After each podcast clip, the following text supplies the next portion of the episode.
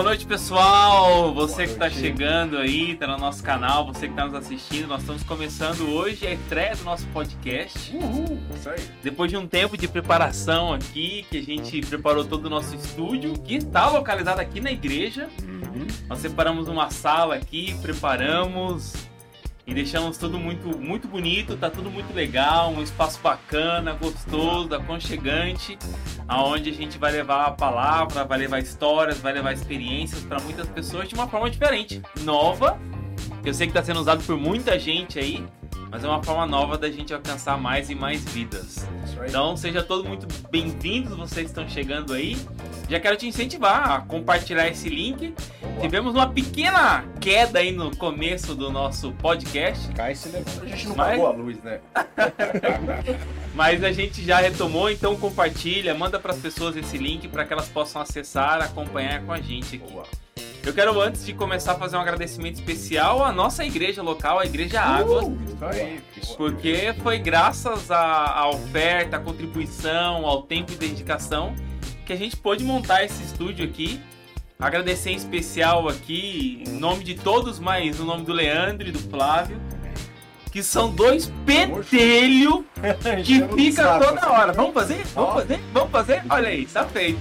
Se você quer ser patrocinador, nos ajuda aí. Porque é muito bom a gente poder ter, ter esse tempo e pessoas que ficam assim, né? Muitas vezes ir lá com a gente, vamos, vamos, vamos. Isso nos incentiva quando a gente acha que não vai. E saiu. Saiu. Estamos aqui. Bem, aí, então muito legal estar com você. Seja bem-vindo, que você possa acompanhar e estar com a gente aqui. Fabião, toca aí. Amém. Glória a Deus. Sejam todos bem-vindos à nossa estreia. Um pouquinho com sono, porque eu não dormi. Peguei a ansiedade do Leandro. Né? Mas só apresentando aqui, eu, esse gordinho que vos fala. Nosso querido pastor Rafael. Por opção, Leandro? Como é que é que você falou? É, o A pressão? É assim, né? A gente fica meio duvidoso, né? Nosso querido Diácono Leandro aqui também. E temos a honra de receber hoje ele que foi office boy. Eu- essa aí eu tava duvidando. É que a lista é grande, só resumir: arquivista, contador, gerente, pastor, bispo, apóstolo e pasmem. O carinha do TI. Querido Apóstolo Oswaldo Bertoni. É muita É boa. honra estar aqui, o convite do pastor que veio através do pastor Rafael, mas eu sei que é da equipe. Realmente na hora me emocionou, porque eu fiquei, me senti muito honrado mesmo. E eu quero parabenizar vocês, a equipe toda, porque tem três aqui na frente, mas tem mais É, gente tem por mais detrás, gente né? por trás. O lugar está muito bonito, está gostoso. E vamos bater um papo aí. Tá preparado, Eu, eu não sei falar gírias de, de agora, eu vou falar gírias legal, né? Um papo bastante legal. Um salve pra rapaziada. Um salve para vocês.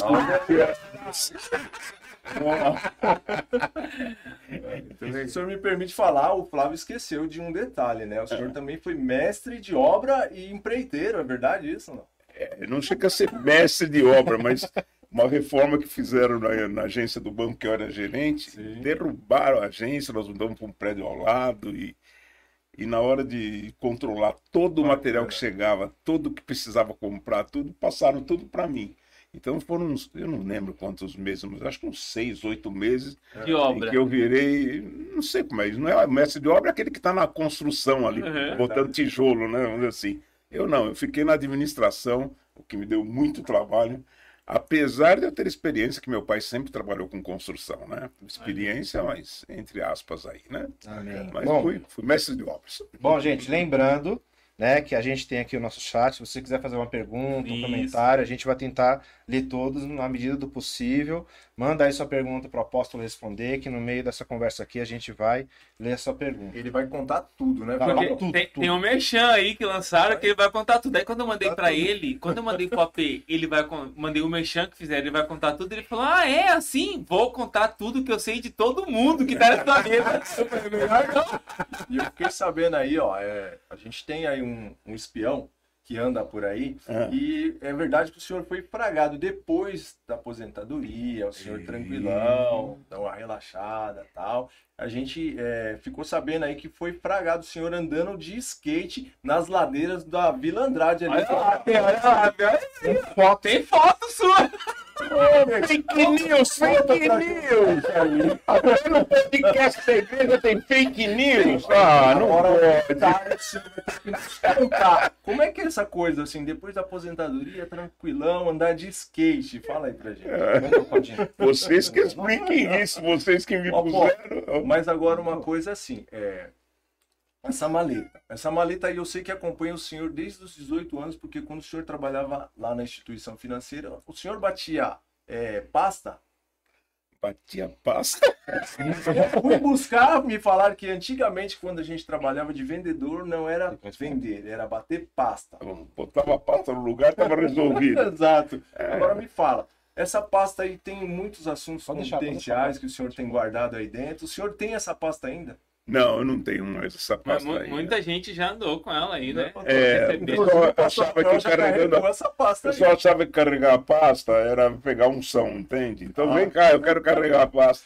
É como a, a Arca da Aliança, achava que a Arca da Aliança em si me protegia. Aí Deixa eu só pedir aqui, o pessoal tá pedindo, Claudinho, põe de novo a foto. O pessoal quer ver a foto. Ah, quer ver a o foto? pessoal tá duvidando que a gente tem provas. Lá, Tem, gente. tem temos prova, provas. gente, Fidedigna. Isso Prova aí, aí não aí. é fake. Isso aí é aquela ladeira que tem ali na Vila Andrade, ali, quando você tá virando o anel Sangamo ali. Sei. Fragaram ele lá, descendo a ladeira lá, mas felizão, Uhum. tudo tranquilão, mas a pasta sempre ao lado, hein, gente? Detalhe. É, vocês percebem aquele cabelo do, do lado? É o vento. Tem até um ali, valeu- É uma onda escura aqui. Temos novas informações aqui. Ele também foi locutor na rádio 920 É AM. verdade, esqueci de falar isso. Quem mandou isso aqui foi a Suzana. É verdade, eu tinha um programa das 5 às 7, todas as É segunda, segunda a sexta, na Rádio FM AM 920. AM 920. e chamava Canções de Libertação. E eu batia papo ali, eu botava três músicas, e aí orava, lia versículo bíblico, atendia, eh, eles mandavam um fax naquele Fax. tempo, né? Mas Fax. o senhor se lembra ainda? De ser locutor, uma vez locutor, Alguém- sempre alguém- locutor. Não, com esse vozeirão aí, encaixou bem na rádio, Você né? sabe que muito lugar que eu vou, a pessoa, nossa, tem uma voz de locutor, eu falo, eu sou locutor credenciado pelo Senai. É Senai que faz isso, é o Senai. Deve ser Senai. Eu tenho o carimbão do Senai lá. Você tá achando que o AP no, É, podcast é. é, gente aqui, ó. Eu tô acostumado com isso Além de andar de skate, era locutor da rádio lá, né? Na 89. Opa, falei, não pode, né, gente? Vamos lá. AP, a gente tem uma foto bacana que não é fake, essa não é fake. Mas tem uma foto pra gente começar o nosso bate-papo aqui. Aqui. Tem uma foto do seu casamento com a apóstola Lívia. Olha aí, ó, garanhão. Tchutchuco, tchutchuco. É, essa Como foto o aí, pastor Rafael, show, show, show. eu tinha completado 21 anos em outubro. E no dia 7 de março ela estava completando 21 anos quando nós nos casamos, no dia do aniversário dela. 21 anos. 21 anos. Precisou ir com o pai com a mãe, ela, no, no cartório, porque a maioridade era 21 anos, Era não era 21. 18 anos, né? E autorizar o casamento, porque ia casar, na verdade, no civil no dia 5, e ela não tinha completado 21 anos. Então, precisou no cartório, o pai e a mãe aprovar o casamento comigo. Mas era chapa lá do velhão. né? Isso foi em que ano? 1964. 64, uau. Uau, hein? Quantos anos de casado? 64, 58. 58. 58 mais 3 de namoro, de noivado. Ah, É bom pra quem tá ouvindo nos aprender, ficar com essa enrolação aí, É, namorando. gente, tá namorando oito anos. Ah, É, rapaz, mas tá enrolando. Enrola e casa logo, né? Não fica enrolando a mocinha do lado. Aí você também, né, cara? Aprende, aprende, de aprende. Aprende aí, ó. A história do nosso apóstolo aí, né, É, gente? AP, como é que você conheceu o apóstolo Alice? interessante. Eu trabalhava no banco, nessa agência ainda não reformada. São né? Paulo. São Paulo, na esquina da Patriotas com a Silva de Bueno, lá no bairro do Ipiranga. E ela, ela trabalhava no Dicico. Agora eu posso falar, o Dicico não tem mais, nem existe mais, né? No Dicico ela trabalhava e ela ia receber o salário no banco, né? Duas vezes por mês, o adiantamento e o salário em si. E eu, né? Tô ali, ó. de bituca, né? E eu falei pra minha mãe, porque eu contava tudo pra minha mãe. Eu falei, mãe, eu vi uma moreninha lá Conheci no um banco. Aí toda vez que ela chegava, eu dava um jeito de ir pro balcão pra atendê-la, né? Aí nós, eu não sabia, ela morava na mesma rua que eu morava, du- uma quadra, e duas quadras à frente. E um dia eu fui pegar o meu ônibus, né? Não sei se foi o primeiro ônibus ou o primeiro bonde. Vocês não sabem nem o que é bonde. Não, eu vi já parado em alguns lugares. É, isso, exato, e o senhor pegava a rabeira com skate? Não, não, não. Não, esse negócio de skate eu nunca fui dado a, a grandes aventuras. Ele só Isso aí- faz isso depois da aposentadoria, você não Ah, entendeu não, ainda. claro, eu não, tinha- eu não podia arriscar né, o meu físico. Mas eu fui pegar o bonde, o ônibus, não sei, encontro lá dentro do bonde ou do ônibus. Uhum. Eu falei, meu Deus. Aí eu vou descer, ela desce no mesmo ponto. Eu falei, Jesus amado, o que está acontecendo, né? Mas aí nós começamos a nos encontrar no bonde ou no ônibus. O ônibus era duas quadras acima, que era a rua da nossa casa. E encontrar, e eu falava, minha mãe, mãe, a moreninha estava no Mãe, filho da moreninha. eu vou casar com essa moreninha. Mas eu nem sabia quem era. Eu sabia o nome dela, porque no banco, claro, Uhum. tinha acesso aos dados. Lá eu sabia quem era, mas. E, e aí foi. Um dia. Mas posso entrar? Ah, Um dia a moreninha apareceu na igreja presbiteriana independente do Ipiranga. Meu, quando eu ouvi a moreninha. Ah, bonita, vai no banco e é crente. Ah, é tudo.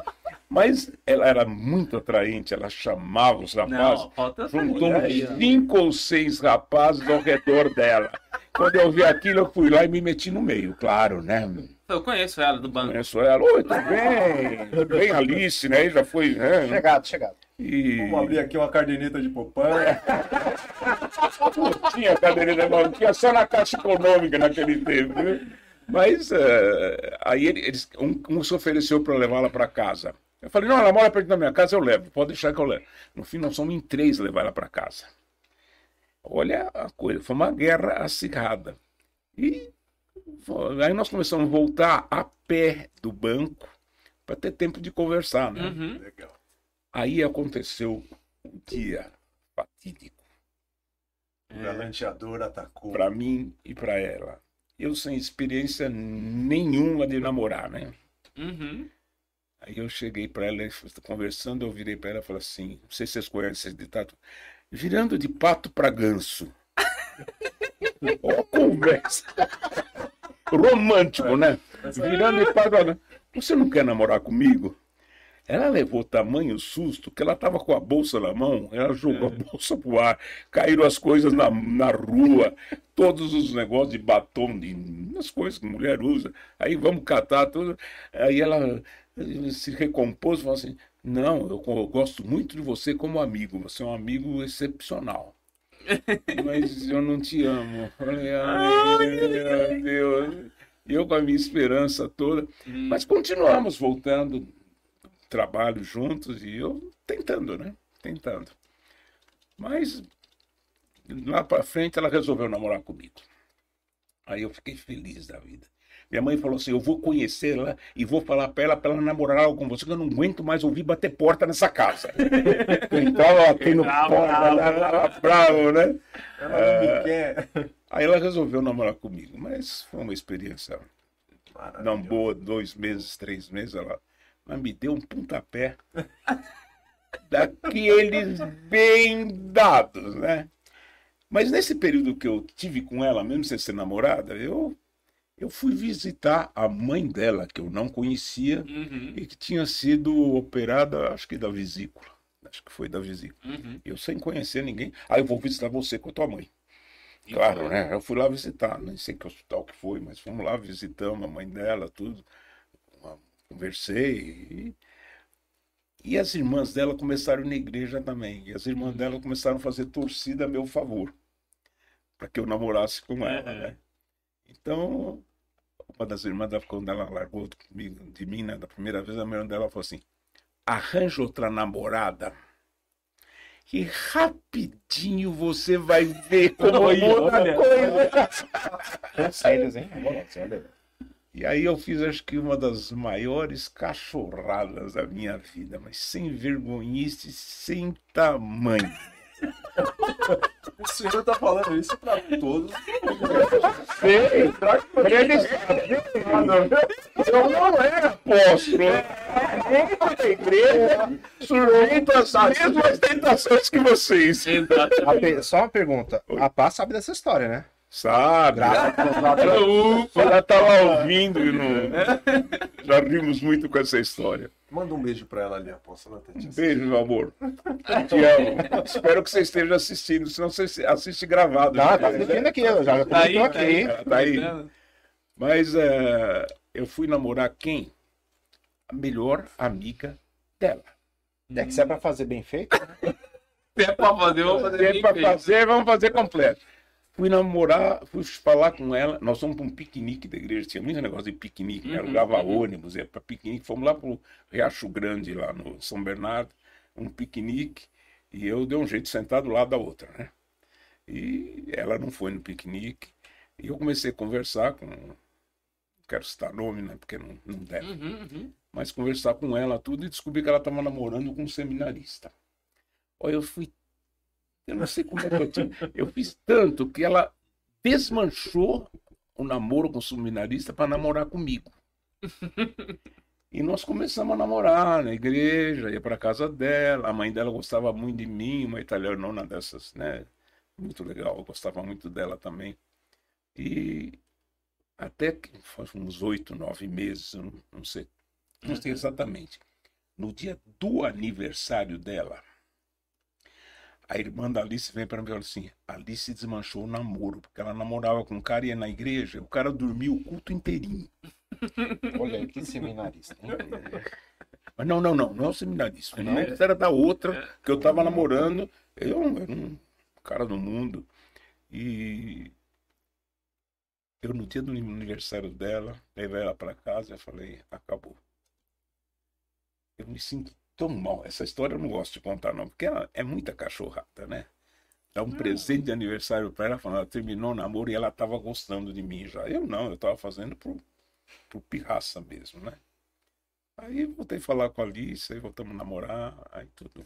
Não foram todas flores, não. Fechou. É, a, a, a, tudo. Apóstola Alice, um beijo, Apóstola Alice. Nós te amamos, né? Rafa? É uma pessoa que foi, tem uma influência e uma importância muito grande na nossa vida, né? Verdade. Mas é assim, é interessante a história do senhor, porque a gente é, vê hoje os casais, né? E às vezes a gen- a gente, eu mesmo tenho como referência o senhor da, da minha vida, meu casamento, né? Inclusive o senhor é, apresentou a minha filha aqui na igreja. Então nós estamos aqui na igreja há 15, 16 anos. Uhum. E assim, pra mim é uma, é uma honra.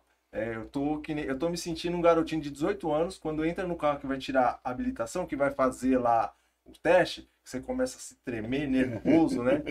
Então a gente fica um pouco preocupado, mas é, é uma honra, uma honra ter o senhor aqui, Amém. né, Rafa? Deus possa conceder obrigado. muitas vezes é, essa, essa maravilha aqui pra gente. AP, aí vieram cinco. É. O, o, o- todos, é, quem, quem, né, teve uma parte que nasceu em Maringá. Ma- Nasceu alguém em Maringá? então vamos lá. O primeiro que nasceu, nasceu em São Paulo, Uhum. ele viveu 10 minutos e, e morreu. Ah, verdade, vocês Então, perderam um, verdade, verdade. foram Você já seis contou, filhos. você já contou alguma parte. chamava Celso.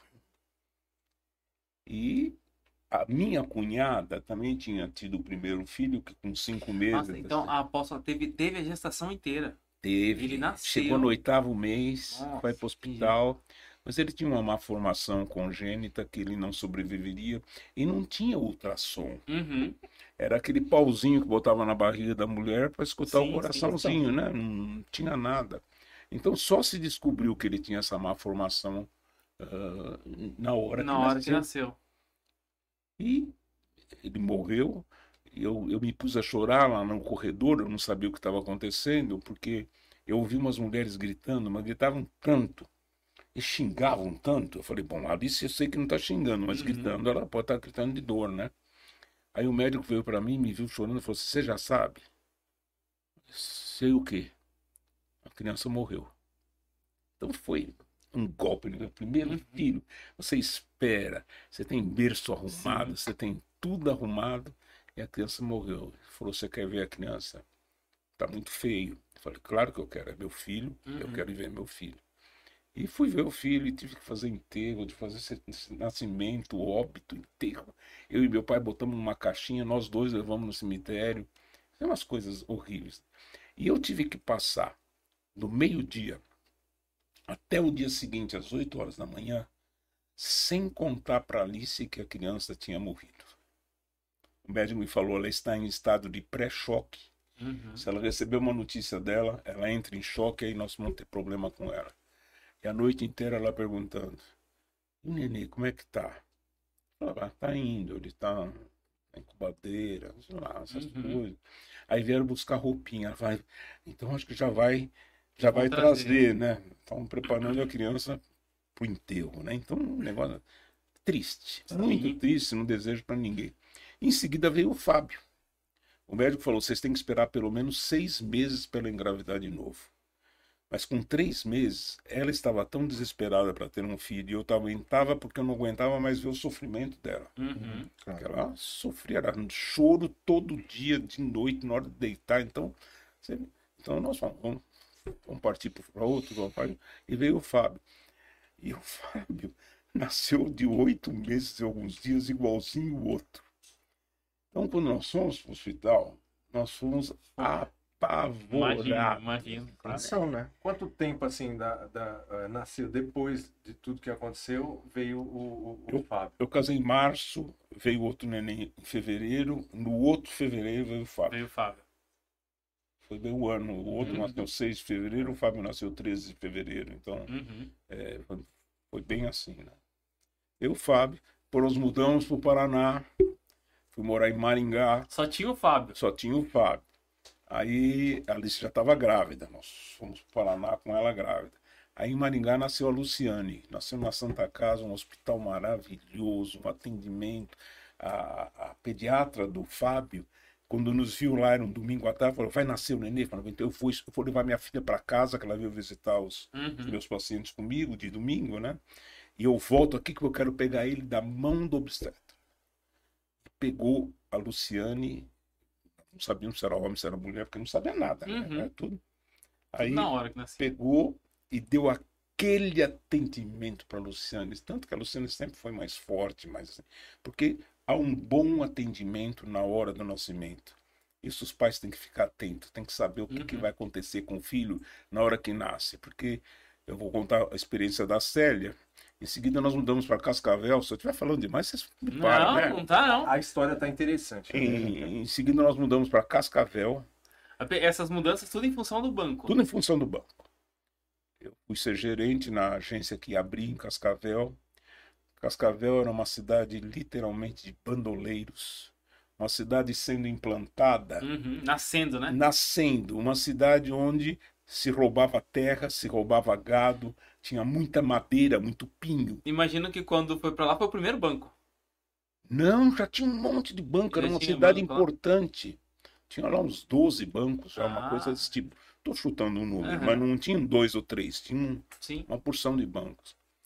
E fomos para lá. Quando nós fomos conhecer Cascavel, ali engravidou da Célia. Então, voltamos do Maringá com a Célia, mas sem saber, depois a Uhum. Célia foi nascer lá. E a Célia teve um nascimento assim, um atendimento assim horroroso. Hospital de Madeira, chovendo, terça-feira de carnaval, Uhum. os médicos tudo no baile de carnaval. O médico dela não pôde vir atender, eu peguei o primeiro médico lá. Plantonista. A Alice simplesmente queria dormir. Ela falou: não vou para o hospital, coisa não, eu estou com sono, eu vou dormir. Coisa de mulher, né, te Afonso? deixando de aqui, mulher. estou deixando mesmo. Não vai nascer, não. Não quero. Falei, não, você está ficando doida. Aí eu, para não acordar minha sogra, que estava dormindo no outro quadro, entrei, tinha um portãozinho com o nosso vizinho. Uhum. Eu fui lá no vizinho e falei assim, me presta teu carro, eu tenho que ter o hospital. Falei, tá na hora. Eu falei, eu acho que tá. Então, fui no hospital, conversei com o médico, tá assim, tá assim. Você traz imediatamente ela para cá, porque senão essa criança vai nascer na tua casa. Uhum. Aí eu fui lá, acordei ela, vamos embora. Não, não vou, eu vou dormir. eu tive quase que arrancar a mulher da cama. Aí acordamos minha sogra, minha sogra ficou com a Luciane e com o, o Fábio, e nós fomos pro hospital. Aposto, o, o, o Flávio, o Fábio deu trabalho pro senhor? O Fábio deu trabalho, mas eu acho que eu dei muito mais trabalho para ele do que ele para mim. Sabe? Literalmente, colocava a enxada na mão, vai carpinho. né? Não, não era isso, era o primeiro filho. Você faz tanto erro com o primeiro filho, né? Verdade. Não, você não sabe o que fazer. Tá ouvindo, né, Marina? Paulinho já sabe que essa história é Mas muito... o Fábio, e ele era o mais velho, e aquela mania de pai de culpar o filho mais velho pelo que aconteceu com os menores, né? Isso é um erro gravíssimo, eu nunca mais faria isso. Ou seja, a responsabilidade dos meus filhos menores é minha e da minha esposa, não do meu filho mais velho. Uhum. E com isso o Fábio sofreu muito, ele teve problemas de jeito. Agora, ele era arteiro, Arteiro. arteiro, Bagunceiro, bagunça. daquele que escrevia na carteira. Sim, Ele já escondeu o, o- boletim da, da escola do senhor? né? avisos da escola, boletim, tudo. eh, Todas essas coisas que todo mundo faz. Fábio Lu. Célia. Sério. A? Célia, Ah, a Célia nasceu nesse hospital Ah, que era Célia. horroroso, chão de, de madeira, todo pisado de barro das pessoas que entravam, Maravilhoso. inclusive na sala de parto, barro no no chão. Sério? Era madeira, sério. Aberto por cima, o telhado era tudo aberto. Eu fiquei do lado de fora escutando todo o trabalho de parto, tudo. Quando nasceu a criança, o médico, a Célia, o Uhum. médico, eu gritei, o que, que é, menina? Ele embrulhou nesse pano cru, né, que eles esterilizam, Sim. e botou numa mesinha. E foi correr atender numa outra sala, porque tinha virado a lua esse negócio de virar a lua, gente. virar a lua, os neném vem tudo pra fora. Começou a chegar mulher com Um trabalho de parto, ele correu lá e largou a Célia na mesinha e Alice de imposição de parto. Porque ela precisou levar pontos, tudo, Uhum. então, né? Aí o, a Alice me grita, bem, entra aqui que a neném vai cair no chão. Foi lá pegar. A Célia foi se mexendo, ainda suja, sem limpeza, Uhum. sem nada. Aí eu fui, embrulhei ela de novo naquele pano e segurei ela ali, até vir alguém. Então não fizeram aquela limpeza nos- nas narinas, nos Uhum. pulmões. Quem já viu, é horrível fazer, mas é uma bênção para quem faz, né? Para quem recebeu esse Esse tratamento. recebe, né? Então é muito. E aí foi. Depois nós encerramos a fábrica, né? Três filhos, eu queria quatro. Ela falou, já teve quatro, chega. Mas, né?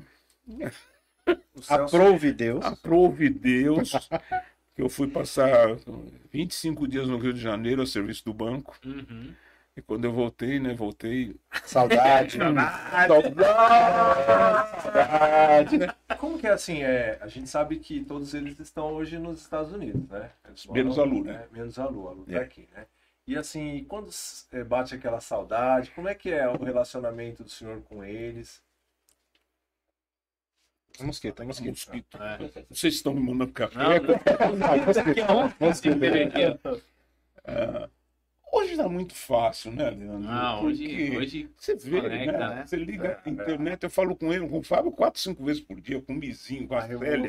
Fala com todo mundo, porque eu não falo tanto com o Celso, porque o Celso, ele é tão ocupado Uhum. que ele não tem tempo. Eu fico com dó de, de chamá-lo e ele vai interromper o serviço dele e depois vai mais tarde para casa ainda de noite. Mas cada um tá num estado lá nos Estados Unidos. É, a Célia e o Fábio estão na redondeza de Orlando. O Uhum. Fábio mora em Apópica, que é uma cidade a 25 quilômetros do centro de Orlando, mais ou menos chutando. E a Célia mora em Davenport, mais ou menos a mesma distância, mas na posição. ah, um está no norte, um está no sul. Sim. Uhum. Não sei quem que Em tá. extremos, nos extremos. Extremos. Então, é, inclusive para ir da casa de um para o outro, é a distância de- daqui para Santos. Mas só que lá as estradas. Sim, né, estradona, meu né? As estradas lá são maravilhosas. ótimas, velho. Então não, não cria problema. Agora, É, nós, hoje. agora nós estamos indo para lá, né? Passar Ah, 60 dias lá. Que bom. Viajamos terça-feira que vem, dá uma manhã. Vai levar o skatinho, a pastinha. Vou, vou levar. Você conhece o, o, o cajado? cajado, do o o cajado consolador. Consolador. Então, AP, aí veio a surpresa de gêmeos. Exato. Há uma história que o médico nosso disse que eles podem ter sido gerados in- distintamente, ou seja, Distintamente. um foi gerado num mês, o outro foi gerado na ovulação no mês São de seguinte. placentas diferentes, né? Exatamente. e havia o Celso era prematuro e o Mário não era. Ah, entendi. Então o médico falou assim: ah, não vai ficar fazendo pesquisa disso que não resolve nada, Uhum, né? uhum. Mas o Celso teve todas aquelas coisas de prematuro, ficar com itirícia, um cuidado todo especial, Uhum. né, né, né? Mas vieram os dois aí, né? Foi uma benção. Tem uma família realmente que eu me orgulho, não no sentido ruim da palavra, eu tenho Uhum. um grande prazer de dizer, eu tenho essa família, né? Todos na casa do Senhor, Show todos ministros, todos. Graças Então. Que o legal. que mais você vai querer, né? Você nasceu num berço evangélico? Ou cê- Não, Qual foi o momento da conversão? eu me converti em 1950, 42, 56, Na presbiteriana? na presbiteriana. Eu fui levado, eu e minha irmã fomos levados por uma, uma vizinha viúva que tinha um monte de mulher de filha e um filho mais jovem que era o caçulinha era homem. Uhum. E eles frequentavam a igreja presbiteriana, então eles começaram a convidar eu e minha irmã para irmos para a escola dominical, né? Sim. Bendita escola, Escola dominical. dominical.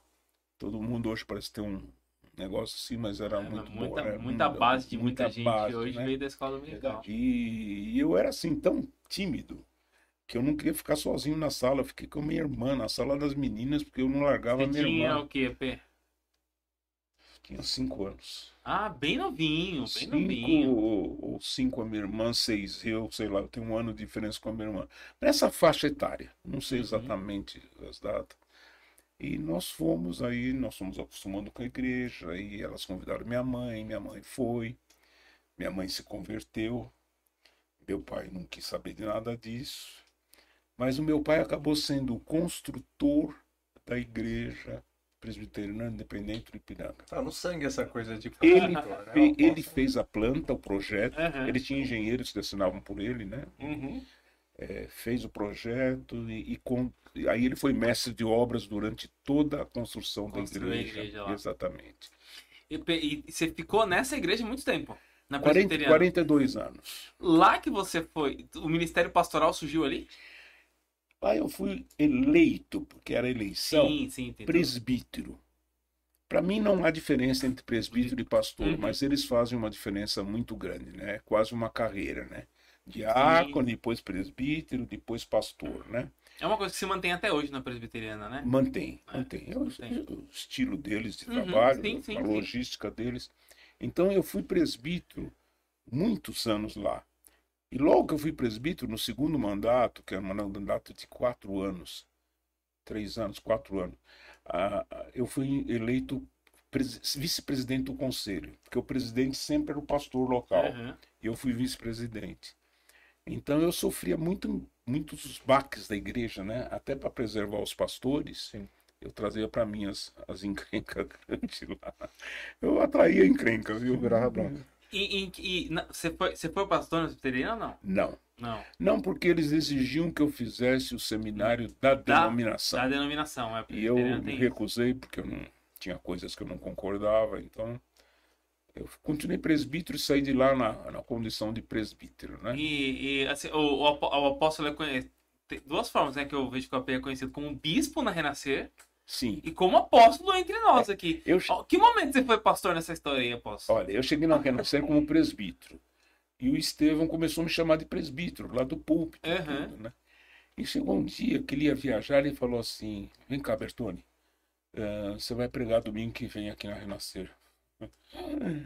Vocês Aí imaginam aquela aquela Renascer? você não, você não pregava lá na presbiteriana? Deixa eu volto nessa história aí. Essa foi a primeira, aquela pergunta: qual foi a primeira vez que você pregou, né? É.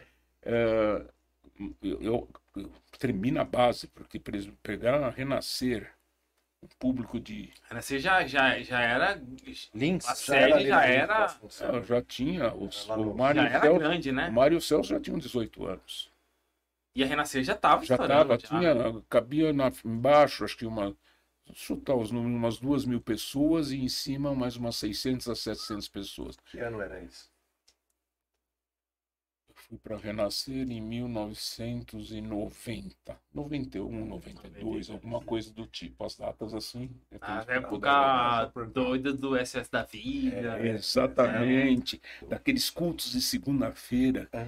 Eu, fui, eu fui conhecer a Renascer num culto de segunda-feira. Segunda-feira. Tinha os rock, né? Imagina o, O presbiteriano. No meio do bate-cabeça. É. Chegou lá naquele culto do SOS da vida de paletó e gravata. Lá. Pode, senhor bom. Mas ah, quando eu vi aquele monte de jovens aceitar Jesus e lá para frente, Abriu um jogando- corredor, né? Abriu um jogando- é. jogando maço de cigarro, jogando Foi pacote impactante. de maconha, de droga, de camisinha, de tudo. Eles jogavam de tudo na frente. Eu me pus a chorar, porque eu falei assim, por Foi que, que Deus, impactado ali. por que, que Deus não está aqui? Porque eu- a informação que eu tinha é que era uma igreja herética.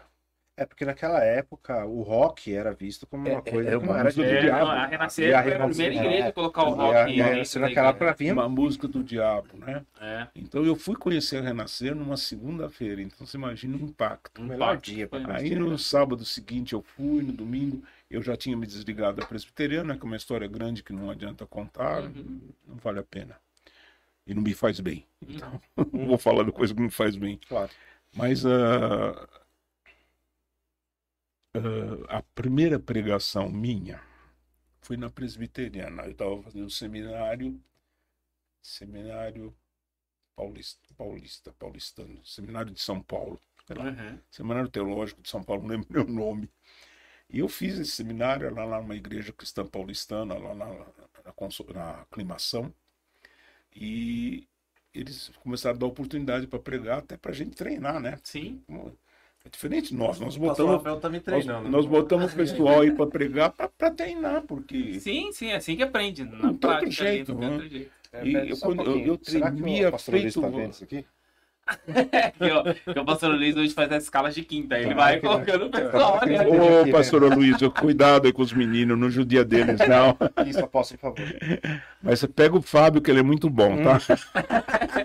Hum. Mas eh, eu falei pro pastor assim, pastor, eu tô tremendo, eu tô com dor de barriga, parece que eu tenho que ir no banheiro, eu já fui xixi, mas não é, eu tô apavorado. Ele falou assim, você olha para aquele povo e pensa que você tá numa horta, um monte de cabeça de repolho plantada.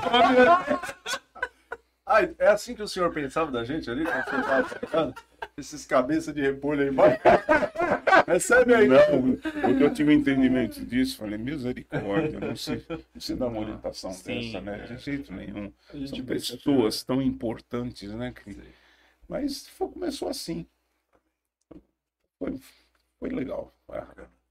Ah, Pê, E aí, você passou pra bispo lá na Teve uma história longa na Renascer. Ah, também, então né? cheguei presbítero, dali a algum tempo o Estevão falou assim, cheguei num culto, ele falou assim, hoje eu vou ungir você, vou separar você para pastor. Eu falei, como vai separar pastor? né? Assim, você, separar pastor para você e o Araripe, que era um outro, outro colega meu que era presbítero também.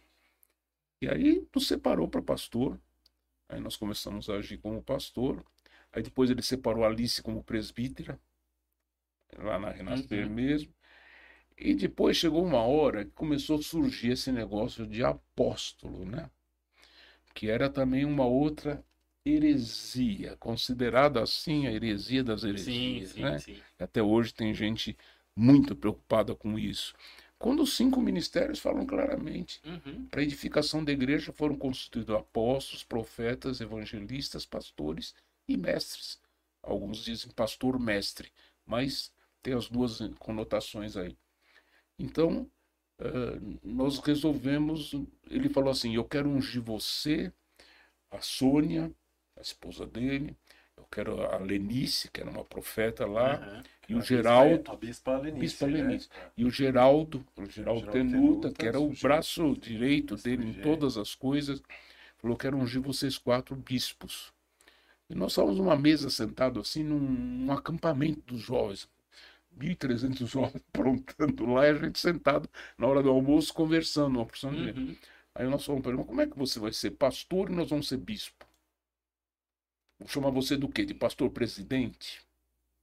Aí alguém lá, não sei quem foi, falou assim: não, vamos ungir ele apóstolo. Falei, ai, gente, eu não, não tenho autoridade para isso, né? Mas tudo bem, vamos ungir ele apóstolo, ele vai ungir a gente. Então combinou-se toda uma cerimônia num culto Uhum. em que ele ia dar bis- anel de bispo para nós, ele ia receber um anel de apóstolo, e ele ia ungir a gente, e depois a gente ia ungir ele. E, e eu estava deitado assim em casa, eu tinha pregado no culto da manhã, estava deitado assim em casa à tarde, cansado, porque eu levantava cedo, eu levantava às seis horas da manhã no domingo para preparar a palavra para ficar fresquinha, né? E eu tinha dificuldade. Hoje a gente prega muito mais fácil, né? Mas eu estava assim, Deus falou assim: se prepara porque o Estevão vai te chamar para explicar o que que é apóstolo. Eu fui Já sentiu aquele terror. eu fui lá, peguei livros, peguei coisas, peguei textos bíblicos, fui e me aprontei, claro. Claro. Deus está me avisando, né? Uhum. Ele vai, prega, o Estevão, fez o culto inteirinho, adoração, ofertas, avisos, tudo. Prega, quando prega, fala assim: Bertone, o microfone é teu. Sem me falar um ai. É, é, é Eu falei, eu falei, é Deus mesmo, né? Falando. Sim, eu estava preparado. E eu fui, eu nunca vi a igreja renascer em tanto silêncio. Sabe aquele negócio que você escuta até as mosquinhas Uhum. voarem? E foi um negócio assim que fluiu porque veio de Deus, né?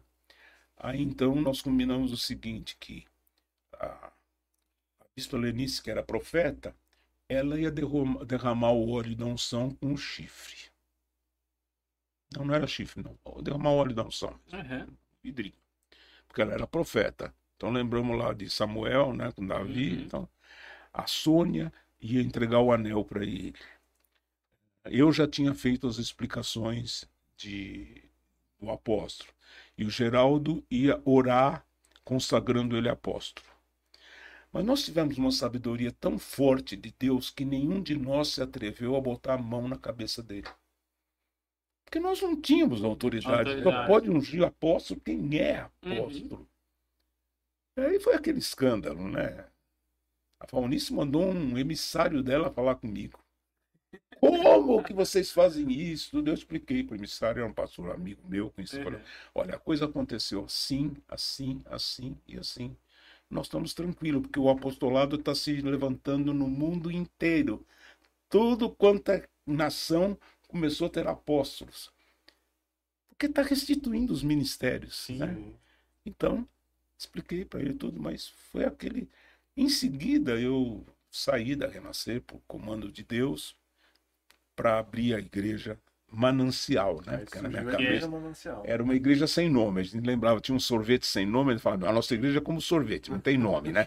E, e- e essa questão do, do, do ministério que hoje, né, que todo mundo conhece como Igreja Águas. Veio uma luz do céu, veio um chamado, veio uma voz. Como é que foi? Pra, Foi um- pra você. Foi, foi de uma hora pra outra? Teve um tempo? Foi um aperto de Deus na minha vida. Foi um aperto de Deus. Na verdade, a gente. Eu, eu fui para Aracaju, que eu tinha um pastor lá, nós tínhamos um pastor lá que a gente mantinha, não sei se é do teu tempo.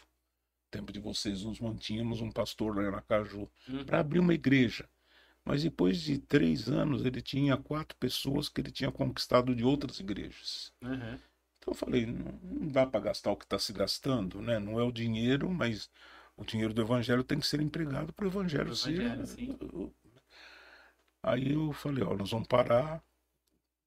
Fizemos lá o nosso acordo, eu paguei todos os direitos trabalhistas dele, dei um carro para ele, fiz todas as coisas, mesmo assim fui humilhado pela família dele até as últimas, mas Deus sabe todas as Uhum. coisas.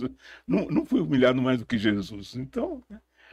aí, aí eh, lá em. Eu estava no quarto meditando de manhã, né, no hotel, e eu estava lendo o texto, né? E ele constitui. Não foi é aquele texto que fala da doutrina dos apóstolos e dos profetas. Uhum. E quando eu estava lendo aquilo, Deus falou assim para mim: Você acredita nisso? Eu falei: Claro, Deus, eu acredito nisso. Então por que você não põe o nome na tua igreja de apostólica e profética? Eu não tinha nome da igreja ainda. Mas sabia que ia ser apostólica, Apostólica e profética naquele momento. Aí nós usamos o nome de uma igreja que tinha saído da nossa, e se chamava Mover das Águas. E nós pusemos o nome Igreja Apostólica e Profética Mover das, Das Águas. Águas. É um nome bonito. E foi o Maurício que sugeriu, falou, pega o boletim, o nome da tua igreja está aí no boletim. Aquelas coisas do Maurício, Bem- né? Maurício Bem Maurício, né? Muito legal. Aí é, demos o nome, falei com o pastor lá, falei, pastor, vamos fazer um contratinho entre nós, porque eu não vou viver o tempo todo, você não vai viver, nós temos esposa, temos filhos, e o nome precisa estar garantido, né? Conclusão, foi- houve uma enrolação de quase dois anos nisso e não se fez o contrato. Ao final desses dois anos, ele falou para mim, a minha mulher não quer mais que você use o nome. Então, Ah, entendi. Nisso a igreja tinha pegado fogo, botaram fogo na Ah, igreja, essa né? E sobrou a palavra águas. Água. Queimou todo o resto. Eu falei, ó, isso aí mesmo, águas, não tem registro de nome, não tem nada, não precisa nada disso. Então, foi- eu acho que foi um empurrão de Deus. O, o- o- o apóstolo Gênesis queria que eu botasse terra nova, não sei o quê. Eu falei, vai, ô, Renê. Uns negócios assim, eu não lembro exatamente o nome que ele dava, mas dava a entender Renê, né? Então, Daí surgiu a igreja. A Igreja Águas, então, veio com o nome depois do incêndio do prédio. depois do incêndio do Aí prédio. ficou como Igreja Águas, como tá até Igreja hoje. Apostólica Profética, Profética Águas, Águas. até hoje. Espero que continue por muito E tempo. vai né? continuar Vai muito bem. continuar. Seja abençoado aí que tem nos abençoado né?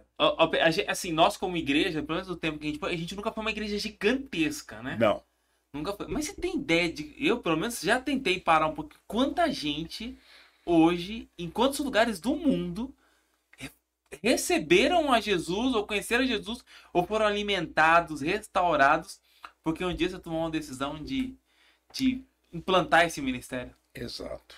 Eu enfrentei a, a- o que Deus estava me falando.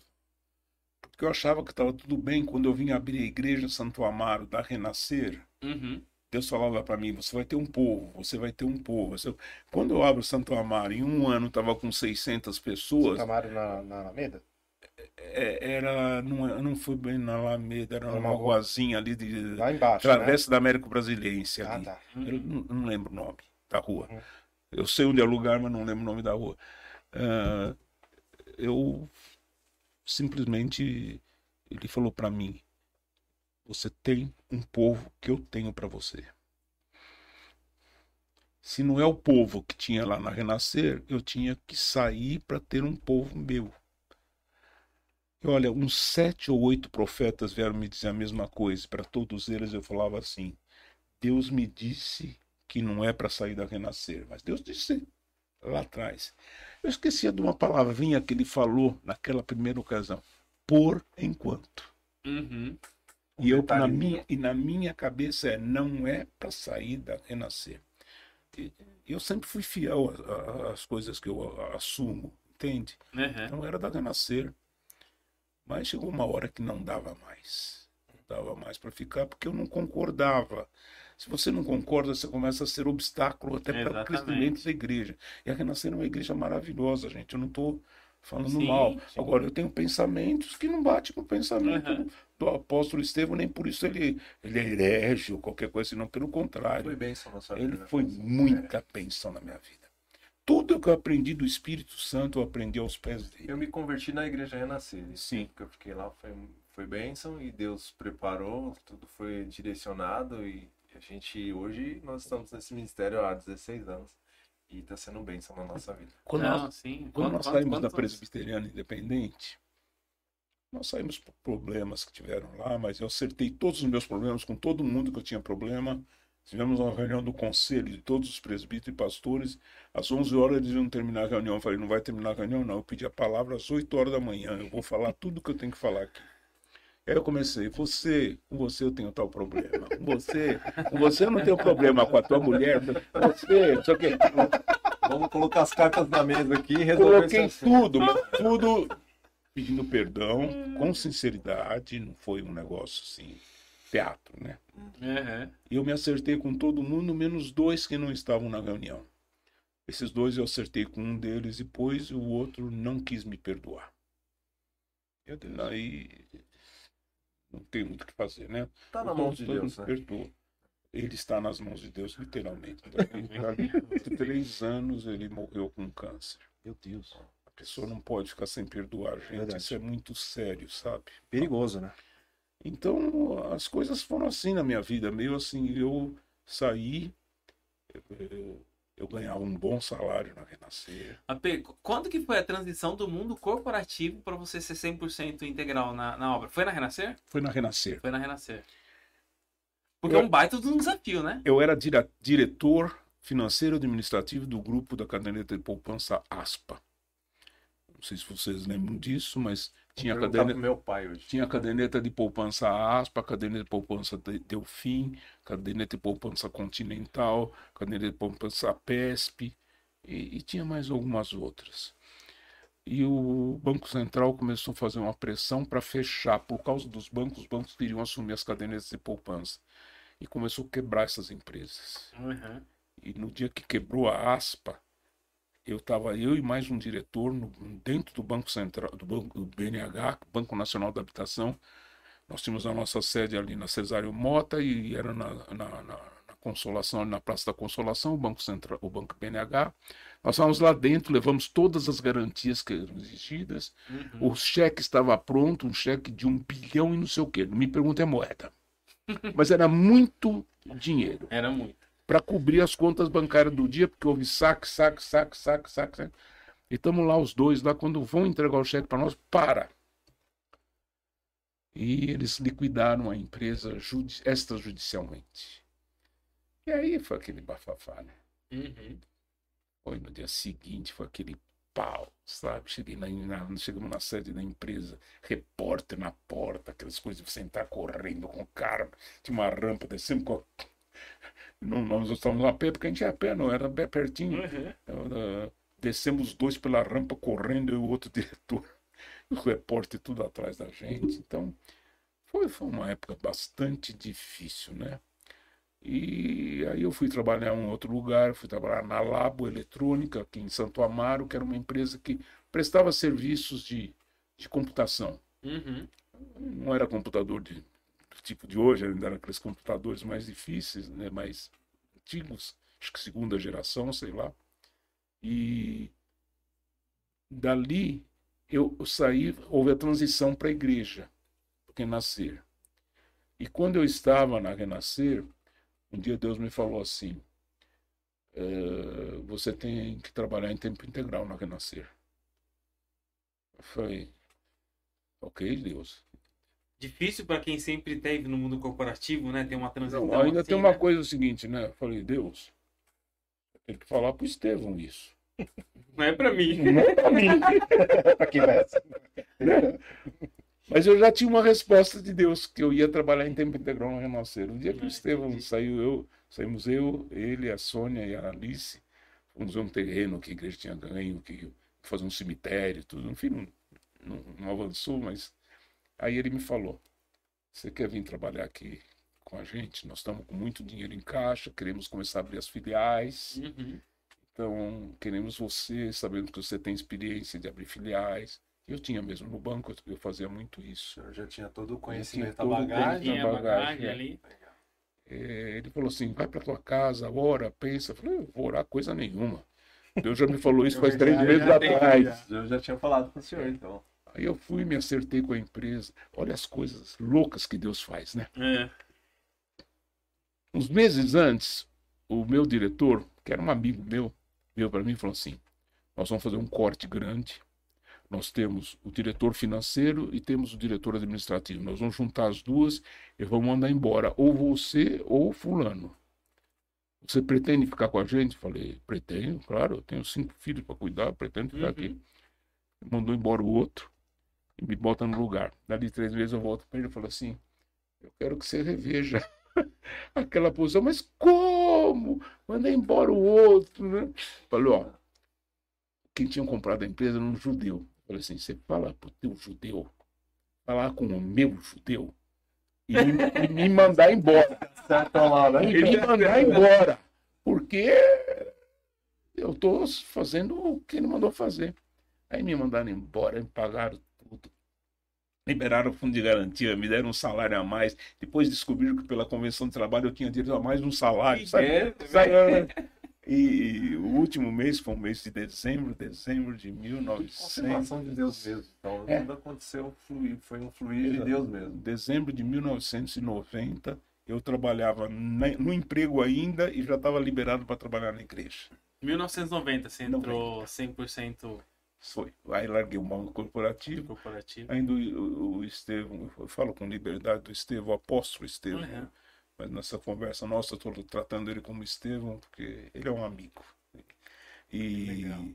ele falou para mim, você vai na tesouraria a hora que você quiser e pega o teu salário picado, etc. Falei, Estevão, desculpa, não estou acostumado com Não tô isso, né? Então você continua me pagando quinzenalmente, que meu orçamento é todo quinzenal. Uhum. Eu continuo ganhando quinzenalmente, para mim é muito mais fácil. Me pagava bem, me deu um carro. Eu vivia com uma. Eu tinha uma Brasília amarela. Lembra aquela música? Brasil, Brasília Brasília, o senhor vendeu para eles, né? Eu, eu, eu tive que dar para um outro pastor lá, não lembro o nome do pastor, o pai do, do guitarrista lá do. Ah, esqueci o nome, mas Renascer. da Renascer. Eu dei o meu carro e ganhei um outro. Ganhei um. Uma Ferrari. Não, mas eu ganhei um. O senhor andou de Ferrari? Não. Tem vontade? Não. Não. Não. Se o senhor dirige, põe um óculos preto acelerando Não, aquela Ferrari, não, lá na 99, Não, não, não, não, não. até a Nessa Orlando direto O cabelo batendo no veio. Aquele vento dos É, é. Não Eu não tenho cabelos para balançar. Sim, Leandro. Mas tem muita história assim que a gente vai lembrando legal, conforme falando, né? Então, Foram quanto tempo à frente da Igreja Águas? De 1996, 96, Você tá dois anos? Dois anos. o que, que é 20? 20. 20, De né? 96 a 2020. 2020. Quanto que dá aí? 24 anos? 96. Não sei. É, 20, 24, né? Não sei, 24, 23 anos, alguma coisa assim. 24 anos. É um- uma bela caminhada. Agora, qual de vocês que vai fazer a pergunta fatal? Como A é que eu coloco água. esse cara no pastorado da Deixa igreja? eu te perguntar, Tá na cabeça, mas acabar com o papo. Tá onde é que o senhor estava com a cabeça? o que aconteceu? Que o senhor passou a, a responsabilidade do pastor Rafael. O senhor não se arrepende, né? Fala a verdade. Eu me arrependo. Você tá bem aí com teus Eu olhos? eu tô bem, eu tô bem. Vou orar mais por você. Eu tô bem cercado aqui com eles, viu? Fala a verdade, o senhor não se arrepende, não? Não. Eu tava com a cabeça bem em cima do pescoço. Deus já tinha me falado que teria que ser o Rafael. Eu numa das minhas últimas viagens para Orlando. Não foi na última, não, mas acho que na anterior. Tem um profeta lá, o Julian. Vocês têm que trazer o Julian para falar aqui, viu? Julia Fábio, tá convidada a vir participar do O, nosso o podcast. Fábio, o Fábio já falou para vocês que ele quer trazer. O Julian quer vir com o Fábio. Se ele vier, ele é um cara maravilhoso, tremendo. E ele sentou comigo e falou assim: Hum, Deus já te disse quem é a pessoa que vai assumir. E você já argumentou com Deus sobre outra pessoa e Deus já te disse não e você sabe que é não. Então você vai colocar esta pessoa e vai segurar a barra.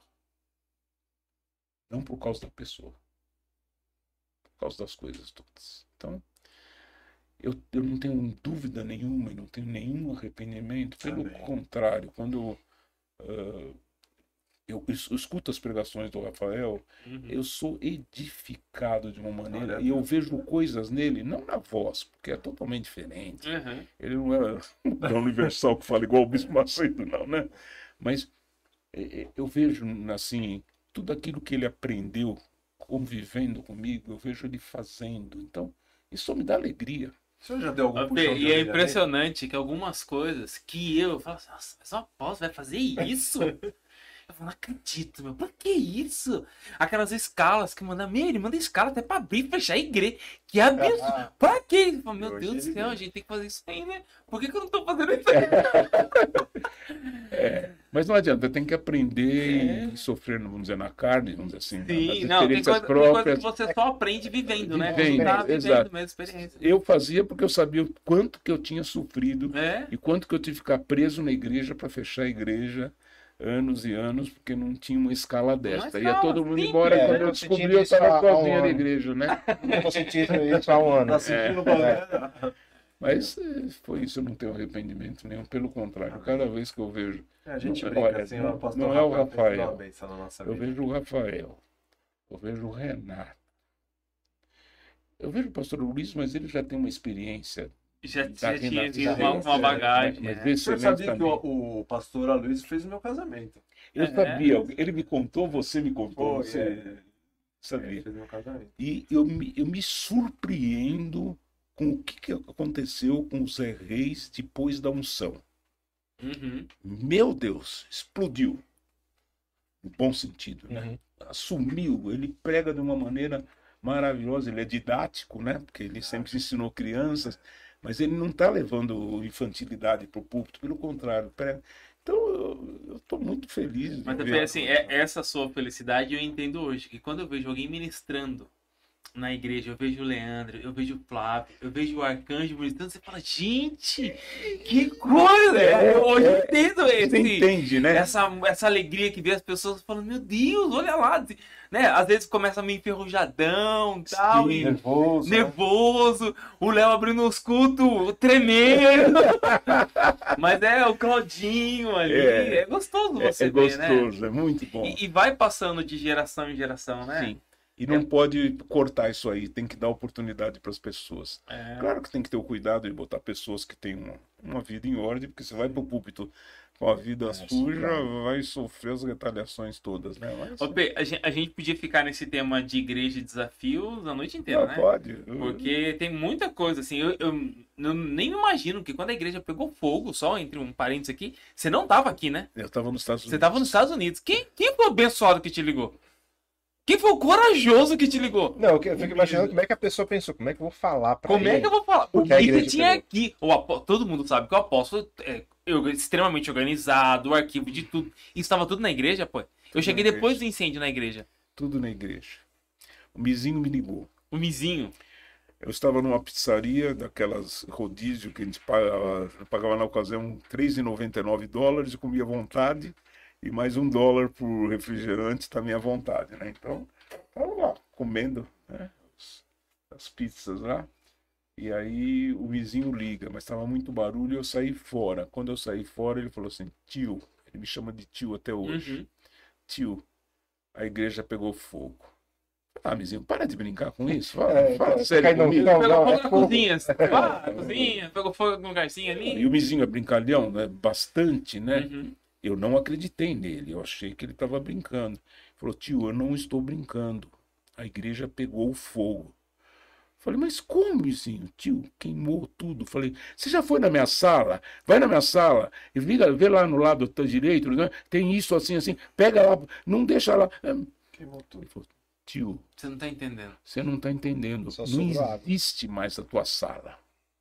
Mas a mesa, não existe mais a tua mesa. Não existe a cadeira. Não existe nada. Aí, né, aquele silêncio. Você tava com família lá? Tava com com Com o Mário, com a? Adele. Eu não sei, acho que a Adele só tinha um filho. Acho que só tinha o Joshua. É. Acho que só tinha o Joshua. E aí daí nós fomos para casa chorar, né?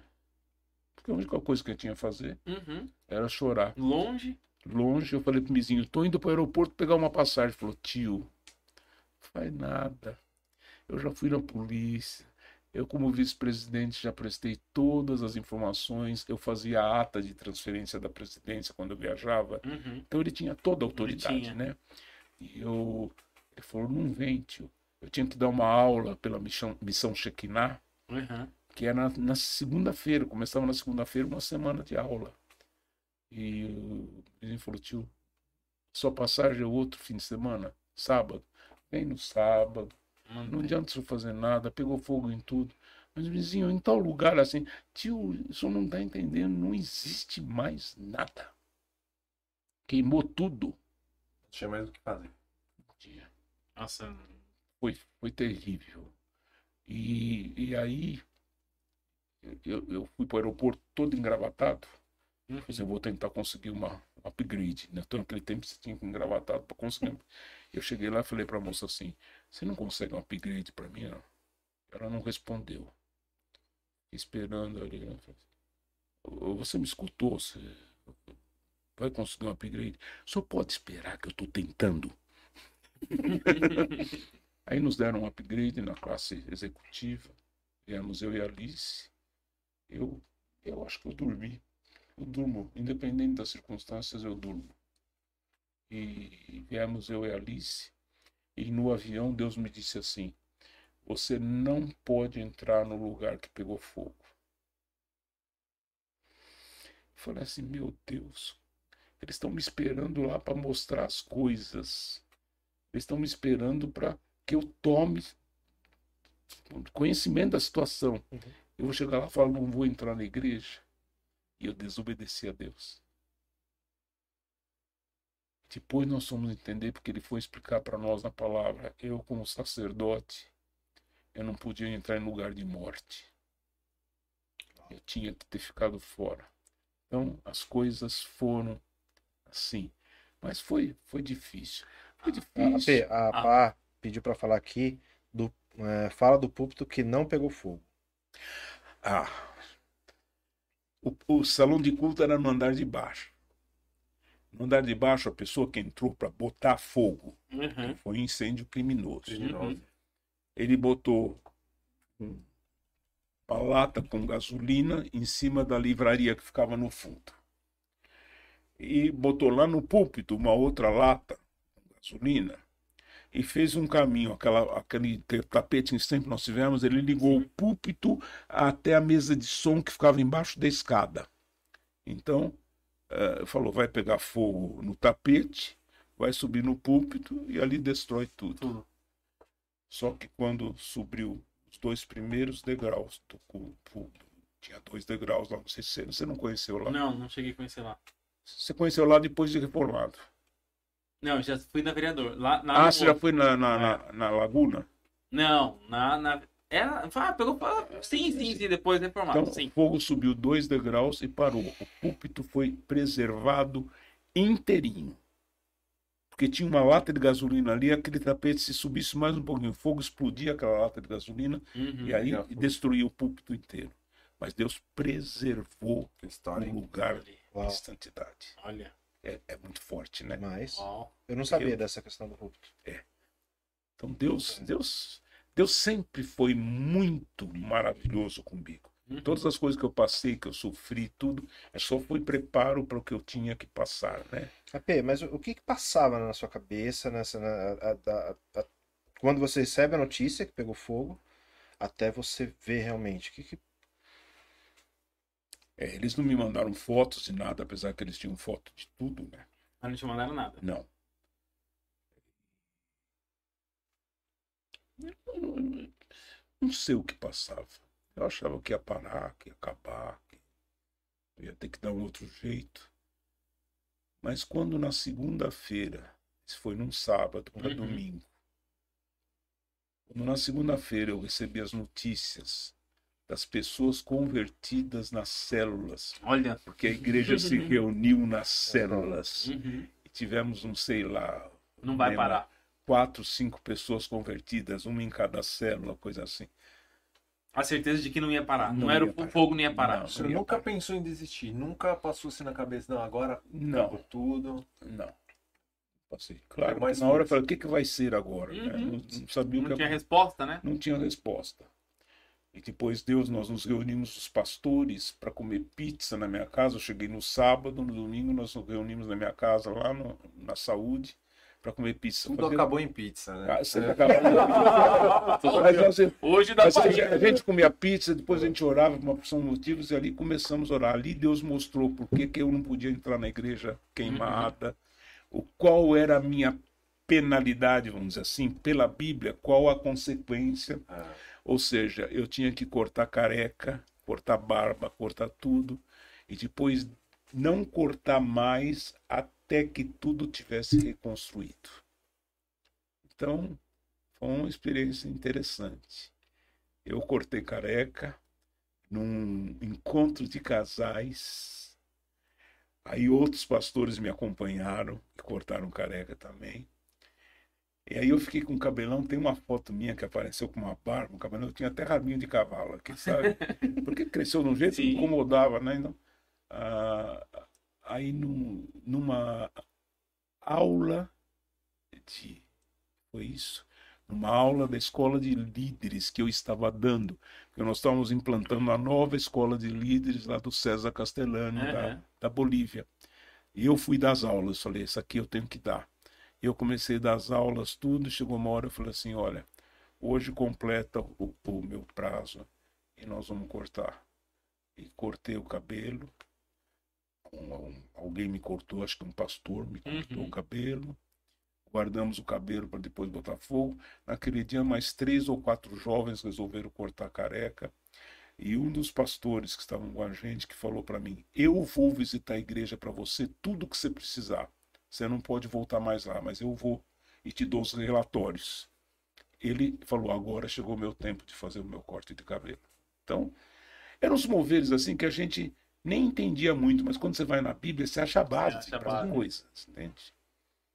pelo jeito o senhor gostou de cortar até hoje, careca, né? Alguém, alguém não quer participar do podcast. Qual é a pauta seguinte, por favor? Aproveitando aqui, a Pá também, a Pá também lembrou que os instrumentos também não pegaram fogo. Os instrumentos musicais não. não. pegaram fogo. A mesa de som não pegou fogo.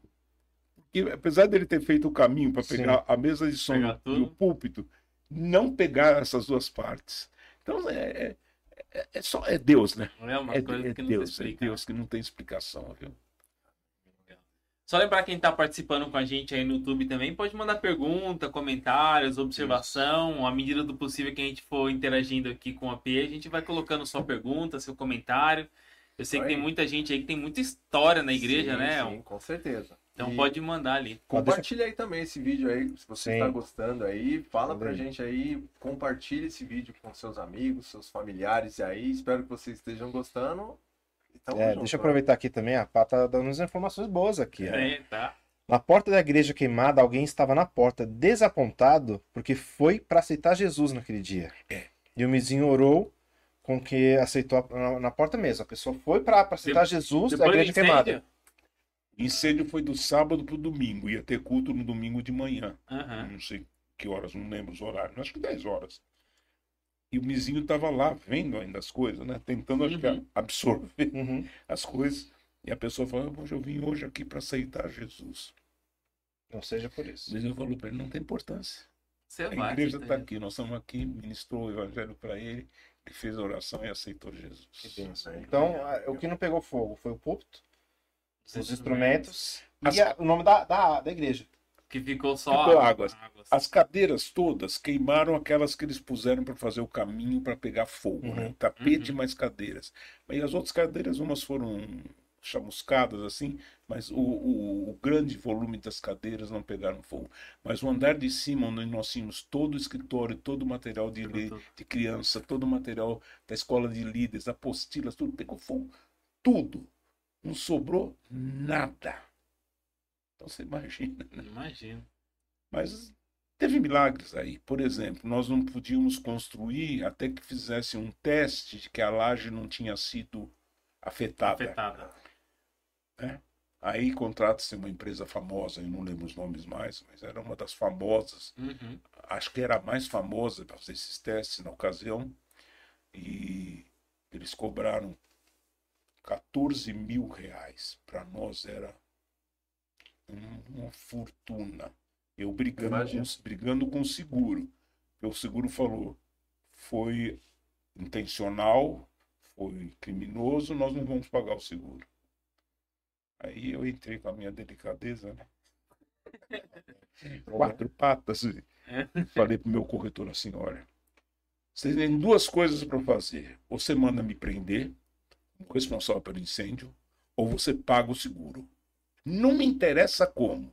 Eu fiz um seguro para garantir o patrimônio da igreja. Se alguém entrou e botou fogo na igreja, Sim. eu não tenho o que ver com isso. Eu sei que nós recebemos um bom seguro, reconstruímos a igreja muito melhor do que era, porque nós tínhamos recebido ela com as divisórias que eles tinham lá, nós fizemos divisórias corretas agora. E assim, eh, a igreja da família, que tem uma filial aí na vereador na Vira de Moraes, Sim. ela não chamava isso. Agora ela chama Hoje igreja, ela é igreja cristã da família. cristã da família. É, Foi É. quem recebeu a igreja no período. né?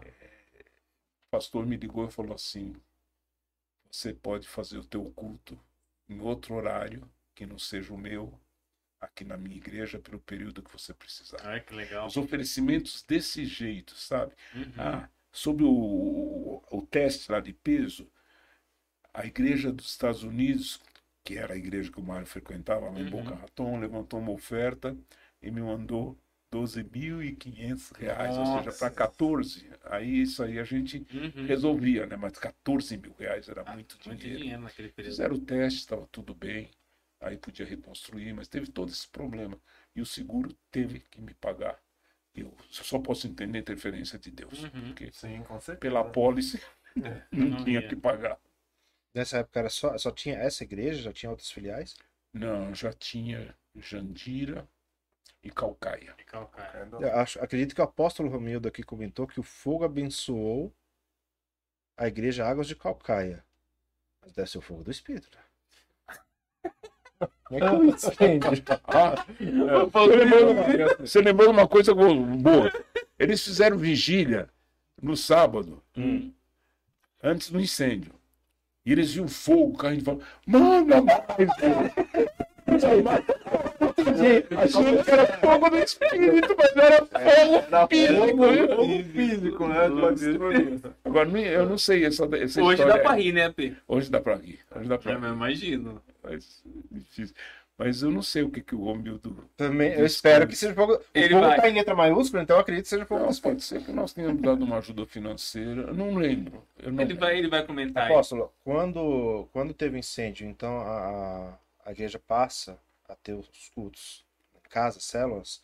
Isso deu um, um- gás para ter a célula ou já, já, já tinha? De- Já tinha bastante células, mas deu um gás para células e nós nos Porque a reunimos igreja ia ser na casa, né? nas casas. É. Nós só nos reunimos no domingo às três horas da tarde, um horário horrível para domingo, né? O pessoal almoça mais tarde. Às três horas da tarde nessa igreja cristã Nessa da igreja. família. Uhum. Aí nós oferecemos pagar um- um pequeno aluguel para eles para cobrir luz, água, Uhum. material de higiene, essas coisas, porque tinham que ajudar. Então nós contribuímos com eles lá, não era muito, não era pouca coisa, mas eles não queriam nada, eles queriam servir o corpo. Que legal. Isso é lindo, né? Isso é é a visão de verdade. reino, né? Visão de reino, visão de reino. Glória a Deus. Tá O apóstolo Estevão mandou perguntar se eu precisava de alguma coisa. Eh, Eu falei, olha, eu preciso de tudo, mas eu estou esperando aí o seguro. Aí saiu o seguro, eu liguei para a Bispa Lenice e falei, Bispa, esquece, não precisa ajudar nada. Conseguiu cobrir tudo. Deus. AP, a gente sabe que desse desafio, aproveitando aqui a pergunta da minha esposa, beijo do gordo. Ela pergunta o seguinte: desde que o senhor aceitou o seu ministério, qual o momento mais difícil e qual o que te fez mais feliz? Acho que é difícil de estabelecer um momento mais triste e um mais feliz. Mas eu assim, que Cada, cada traição. O que considero traição? A pessoa sair da igreja, principalmente pastor, fazendo escondido por detrás e aprontando, né?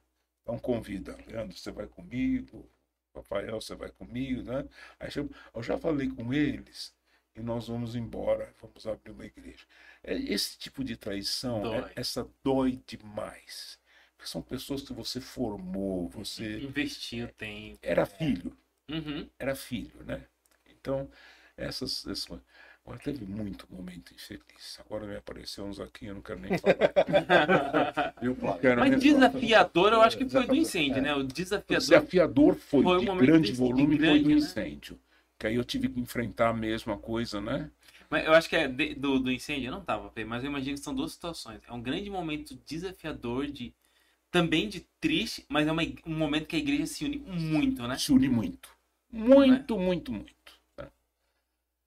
E outro negócio, né? Naquele dia, a Lilian, lá do Ministério da Neuza, a Uhum. pastora Lilian, que foi ungida pastora e mestre aqui na, na Igreja Águas, hoje ela não pertence mais ao Uhum. ministério, mas ela ligou para a Neuza Tioca, para a apóstola Neuza Tioca, falou, Neuza, aconteceu isso. A Neuza falou assim, foi fulano. Aí você fica com aquela, né? Foi fulano. Aí, dos salvos do incêndio, Hum. salvou-se a lista das pessoas que tinham a chave e tinham a senha. Salvou no lado do incêndio. Sempre tudo queimadinho do lado, assim. Aí eu fui chamado na delegacia aqui, não sei qual que é, ah, aqui no bairro mesmo. Uhum. Aqui não. Lá no bairro, né? Fui lá, eu falei assim, pô, incêndio foi criminoso, o senhor sabe quem é? Não, vocês que são polícia, vocês têm que, Uhum. que descobrir. Eu tenho essa relação aqui. Primeiro você tem que ir atrás dessas pessoas todas, estão meus filhos, meu genro, tudo aí, meu genro. Eles têm chave, eles têm que responder se eles fizeram alguma coisa. Chama todo mundo. Ah, não, vai dar muito trabalho, eu não quero ver isso. Ficou E isso. ficou sem saber, mas a pessoa que a Neuza disse estava naquela relação. Tá. Agora, foi? Não foi? A eternidade vai dizer. Né? Mas. Legal. Mas tem o. o, o, qual ali O, o, perguntou, é, feliz. só- feliz. não, acho que não tem um, mas tem, deve ter alguns, né, Pê? Marcante. As, as brilhantes, maravilhosas festas do tabernáculo.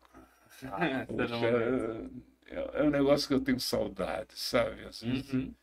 a gente tinha aquele salão enorme, né? Aquele Sim. palco enorme. Então, foram muito felizes, me dava muita alegria. De- Porque também aconteciam as unções ministeriais. Ministeriais, verdade. pastorais. Então era um né? negócio que enchia o coração da gente de gozo, de alegria, porque, puxa, Porque você tá vendo continuidade no ministério, né? Quando exatamente. você né? alguém, você tá vendo continuidade, né? Exatamente. Não está perdido meu trabalho, vamos dizer assim, É. né? Não- nunca pensei nisso. Eu faço coisa para Deus e, e vai em frente.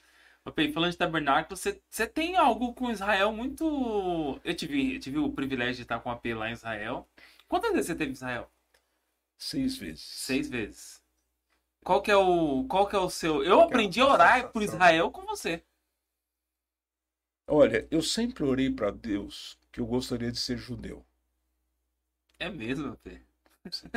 Então eu já tentei ver se o meu sobrenome tem alguma coisa lá na Itália. Em primeiro lugar, eu não chamo Bertone. Na Itália eu sou Bortone. Bortone. Descobri lá minha linha. Uhum. Mas não tem nada a ver com judeu. Mas eu pedi para Deus. Eu queria ser judeu. Eu admiro aquele povo de uma maneira muito forte. Então eu e a Alice não podemos ver coisas de Israel que já emociona. Não, porque da- da- na viagem que a gente fez, a P, assim, era cada. A gente faz a viagem com a P Uhum. e tem um guia, mas quem ministra no A ponto, a palavra- palavra, naquele ponto que a gente chega, o P. Cada É, vez que você ele ministra, chega e ministra a história. e né? ministra a história. Você, você tá vendo ali a história Não, e ali dá pra ver é, que. o- se concretizando, né? Eu, Acontecendo. eu né? amo demais, ah, eu amo. Tem um... A Alice fala assim, é que saudades de Jerusalém. Eu falo para mim, eu vejo um muro, eu quero lá orar no muro. Eu me- eu É me um, é um absurdo. Sério. Flávio e Leandro, orar na frente de um muro de pré- pedra. O que, que significa isso? A atmosfera é diferente, né? Mas você É entra lá, diferente, a né? atmosfera espiritual é diferente. Vem a unção de Deus e cai sobre a gente. A minha primeira viagem para Israel eu fiz naquela primeira caravana do apóstolo Estevão, que era Sim. pastor Estevão. Uhum. E junto foi um casal de médicos com a gente, que era lá da Renascer. E nós chegamos no muro, eu me pus a chorar, sim, chorar compulsivamente na frente do muro. E o doutor Douglas, médico, cético, né? Médico é, é, É. bem ciência, né? Se pôs a chorar também. Aí nós chamamos o Estevão e falou assim: o que está acontecendo com a gente? Porque você não sabe o que está acontecendo. Falou assim: a Shekinah de Deus ainda está nesse muro. A glória de Deus ainda está nesse muro. Então é É muito forte. emocionar, né? Não, cada pedacinho de lá é Não. muito. Sabe que quando o pastor Rafael viajou, é, nós éramos discipulados por ele, ainda é, Sim. né? Uhum. Sim, mas sim a célula. Mas o, eles mandavam fotos pra gente, a gente ficava acompanhando e assim, o coração sempre. Eu sempre me emocionei. O senhor contando a história agora, eu vou lembrando assim. Eu assisto pela televisão, é um dos sonhos que eu tenho, ainda vou com a minha família. Em nome de Jesus. E assim, é uma coisa que é, é, é algo sobrenatural, não dá pra explicar. Não dá. Porque a gente sente o poder assistindo, vendo vocês lá, postando fotos, é, os vídeos, isso era tão maravilhoso assim, e aí eu falei, aí eu ficava pensando, imagina a gente lá, né, porque é algo sobrenatural. Eu tenho pedido para Deus que ainda eu quero fazer uma viagem para Então Israel. nós vamos juntos, hein, Flávio? Mas É. eu, eu fico pensando na, na minha dificuldade de locomoção, Uhum. porque eu ando esses pedacinhos assim de bengala, não me acontece nada, mas se eu ficar sem bengala cinco minutos, eu não aguento. É muito forte a dor que eu tenho aqui na bacia, na Uhum. região que teve, que tem, né? O mieloma múltiplo, porque ele não foi curado, ele foi estancado e diminuiu um pouco. Mas a médica me falou, você vai tomar quimioterapia o resto da tua vida. Eu tomo todo dia quimioterapia. Agora é comprimido, não é mais veia, né? Não me causa nenhum efeito con- contrário, tudo bem. Mas eu fico imaginando como é que eu vou para lá, porque é difícil andar lá, né? Uhum. Não, você anda muito, né? Você anda muito. Você anda muito, né? Então eu não sei como fazer, mas eu pedi para Deus que eu quero. E tem um pedido que eu fiz para Deus que ainda não se cumpriu. Eu queria juntar meus cinco filhos, meus cinco genros e nora, meus doze netos. Doze netos, hein? Agora ela tem um neto postiço que já gerou o bisneto, o Daniel Luca. Eu queria juntar um ônibus e ir com a minha família. Para excluir os outros? Não. Não é para excluir ninguém. Uhum. Apenas acho que seria um tempo de família maravilhoso. Deus vai dar isso para mim? Não sei. Eu quero, ele já sabe disso. Ó, P, e falando um pouquinho de um, de um ponto mais delicado da sua vida, né? Que foi o câncer, né? Sim. Como foi o, o- Como é que você recebeu? Eu não sei como é que você recebeu a notícia. Você não sabe? Não sei. Como é, como é que você recebeu a notícia? Eu estava com uma dor terrível, né? Eu não conseguia mais ficar sentado. A dor aqui do lado direito, na coxa. Parecia que era na junção da co... do, do fêmur com a bacia. Você me falando agora, eu lembro uma época que você ficou com muita dificuldade de subir ao púlpito, de Você caminhar. Esse- isso eu lembro. Então, é, aquela dor terrível, aquele, aquela semana eu fui três vezes ao hospital. Na terceira vez eu falei assim, eu não saio daqui tomando tramal e essas coisas. O tramal para mim era a mesma coisa tomar água, sabe? Tem gente que com tramal dorme. Uhum. Eles me aplicavam tramal lá, eu nem fazia efeito nenhum. E eu falei assim, hoje eu vou e eu não saio de lá sem saber o que está acontecendo. Eles vão ter que me internar. E o Maurício e a Luciane me levaram lá. Então o médico atendeu e mandou fazer uma tomografia, né? local, tudo. Fez a tomografia, eu não conseguia ficar sentado em lugar nenhum, eles me jogaram numa maca lá, porque pronto-socorro não tem maca, me enfiaram num quartinho lá. Fiquei numa maca estreitinha, que eu não podia nem me mexer. E tô ali, eu e a Luciane e o Maurício, metido como ele é, né? Uhum. Graças a Deus. Ele foi lá com o médico e ele já especulou tudo com o médico, ele já sabia o que eu tinha, ele já sabia tudo. Aí o rapazinho que me levou, eu falo rapazinho porque era assim, um Sim, jovem, um jovem. me levou para fazer a tomografia. Da sala, ele pega o telefone e fala assim: Olha, eu vou levar o seu Oswaldo de novo para fazer outra tomografia, porque eu tenho que fazer agora uma pesquisa de metástase. Você ouviu ali, então. Eu né? ouvi ali, daquele rapazinho, metástase. Metástase é câncer.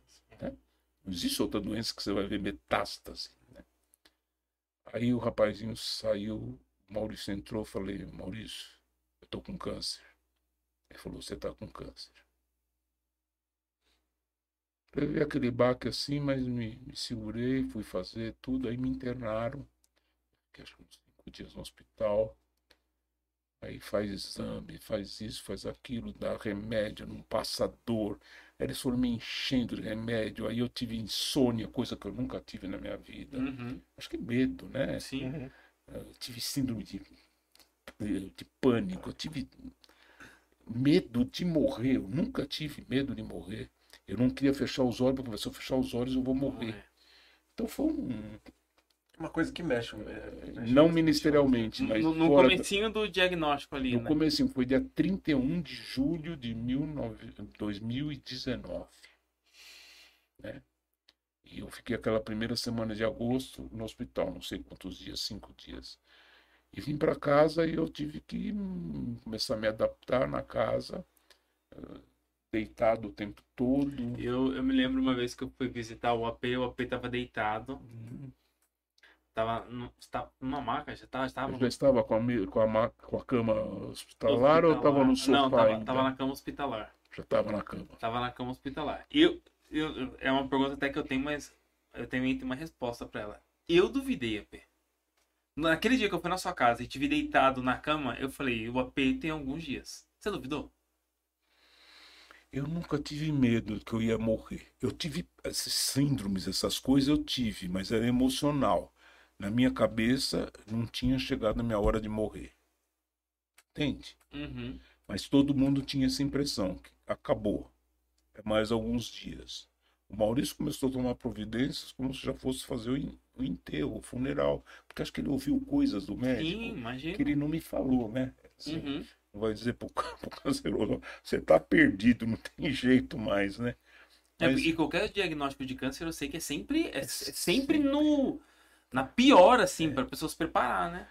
Aí depois marcaram uma consulta com um oncologista. Quando eu chego no hospital, o Maurício e a Luciane foram me levar. Quando eu chego no hospital, ó, não é mais essa oncologista, porque descobriu-se uma outra coisa, é outra especialidade.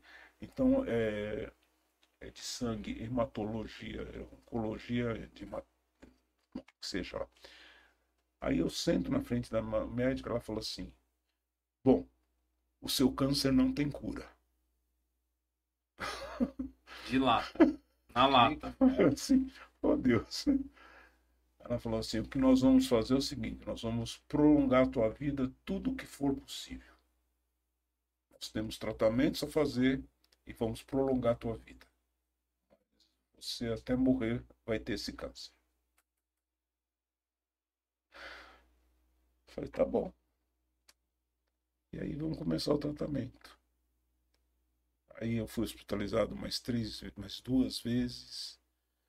Chegou a última vez que eu fui hospitalizado foi traumático, porque eu fui tentar se levantar do, do, do sofá e, e, e ir pro banheiro fazer xixi. E eu não consegui, eu caí. E fiquei sentado na beirada do sofá e a Alice não conseguia me levantar. E o João Vitor aquele dia tinha ido embora. Tinha um sábado, jovem, foi. Uhum. Já passava a semana inteirinha cuidando de mim. Sábado, muito justo, vai sair um pouco, Sim. né?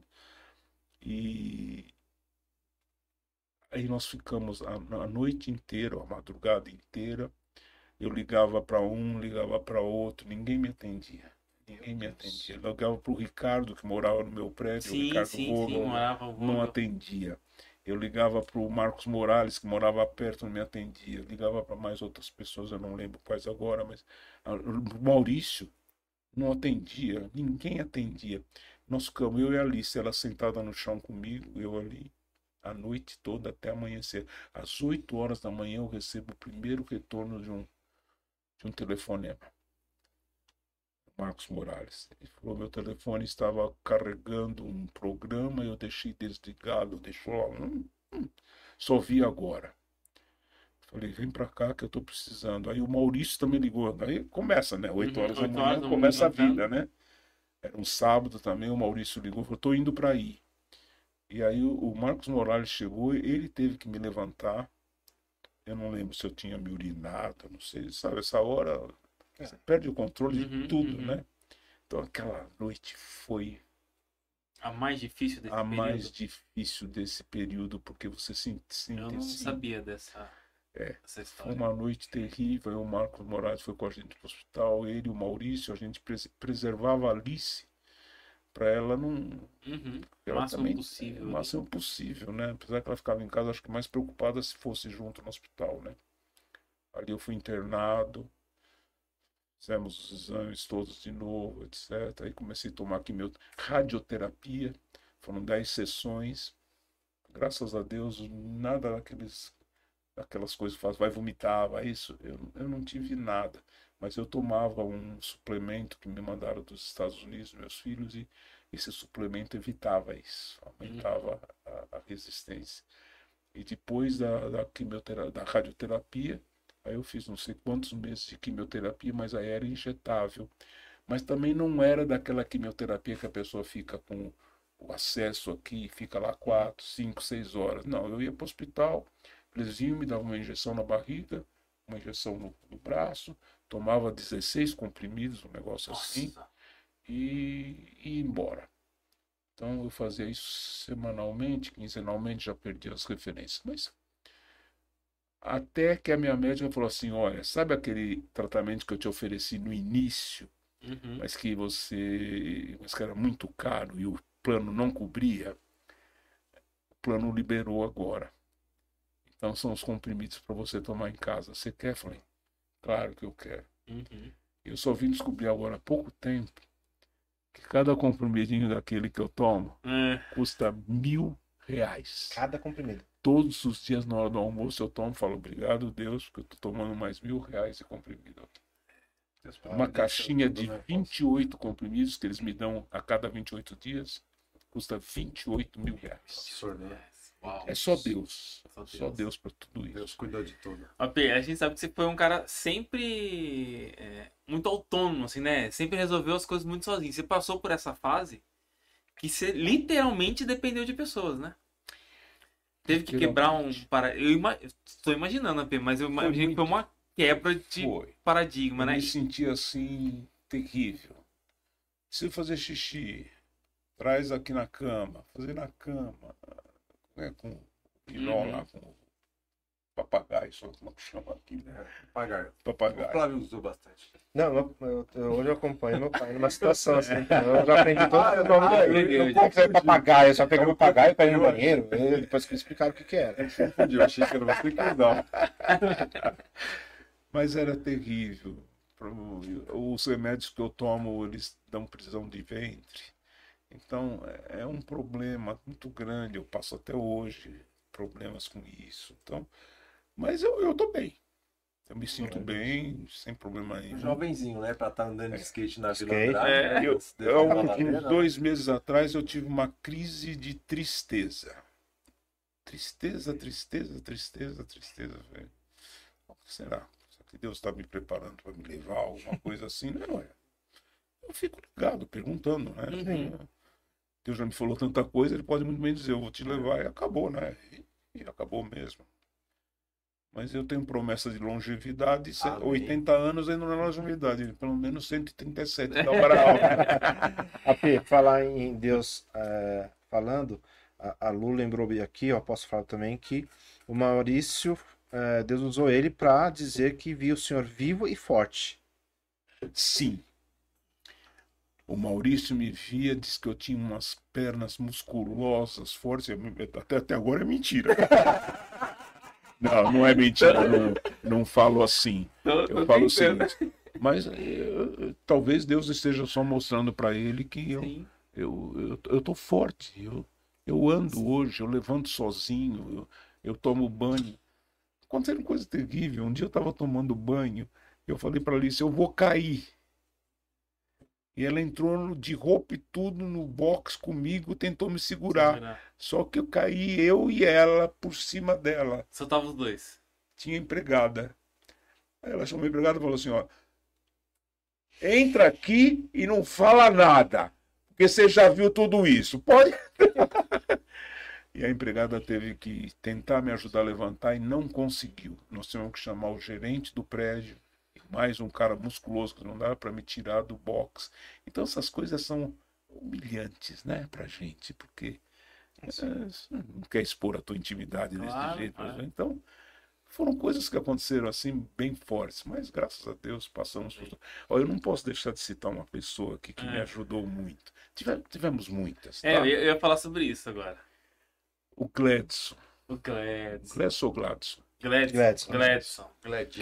Gladson. Ô, Guedinho. Gledson, não sei se você está assistindo, mas você é muito querido.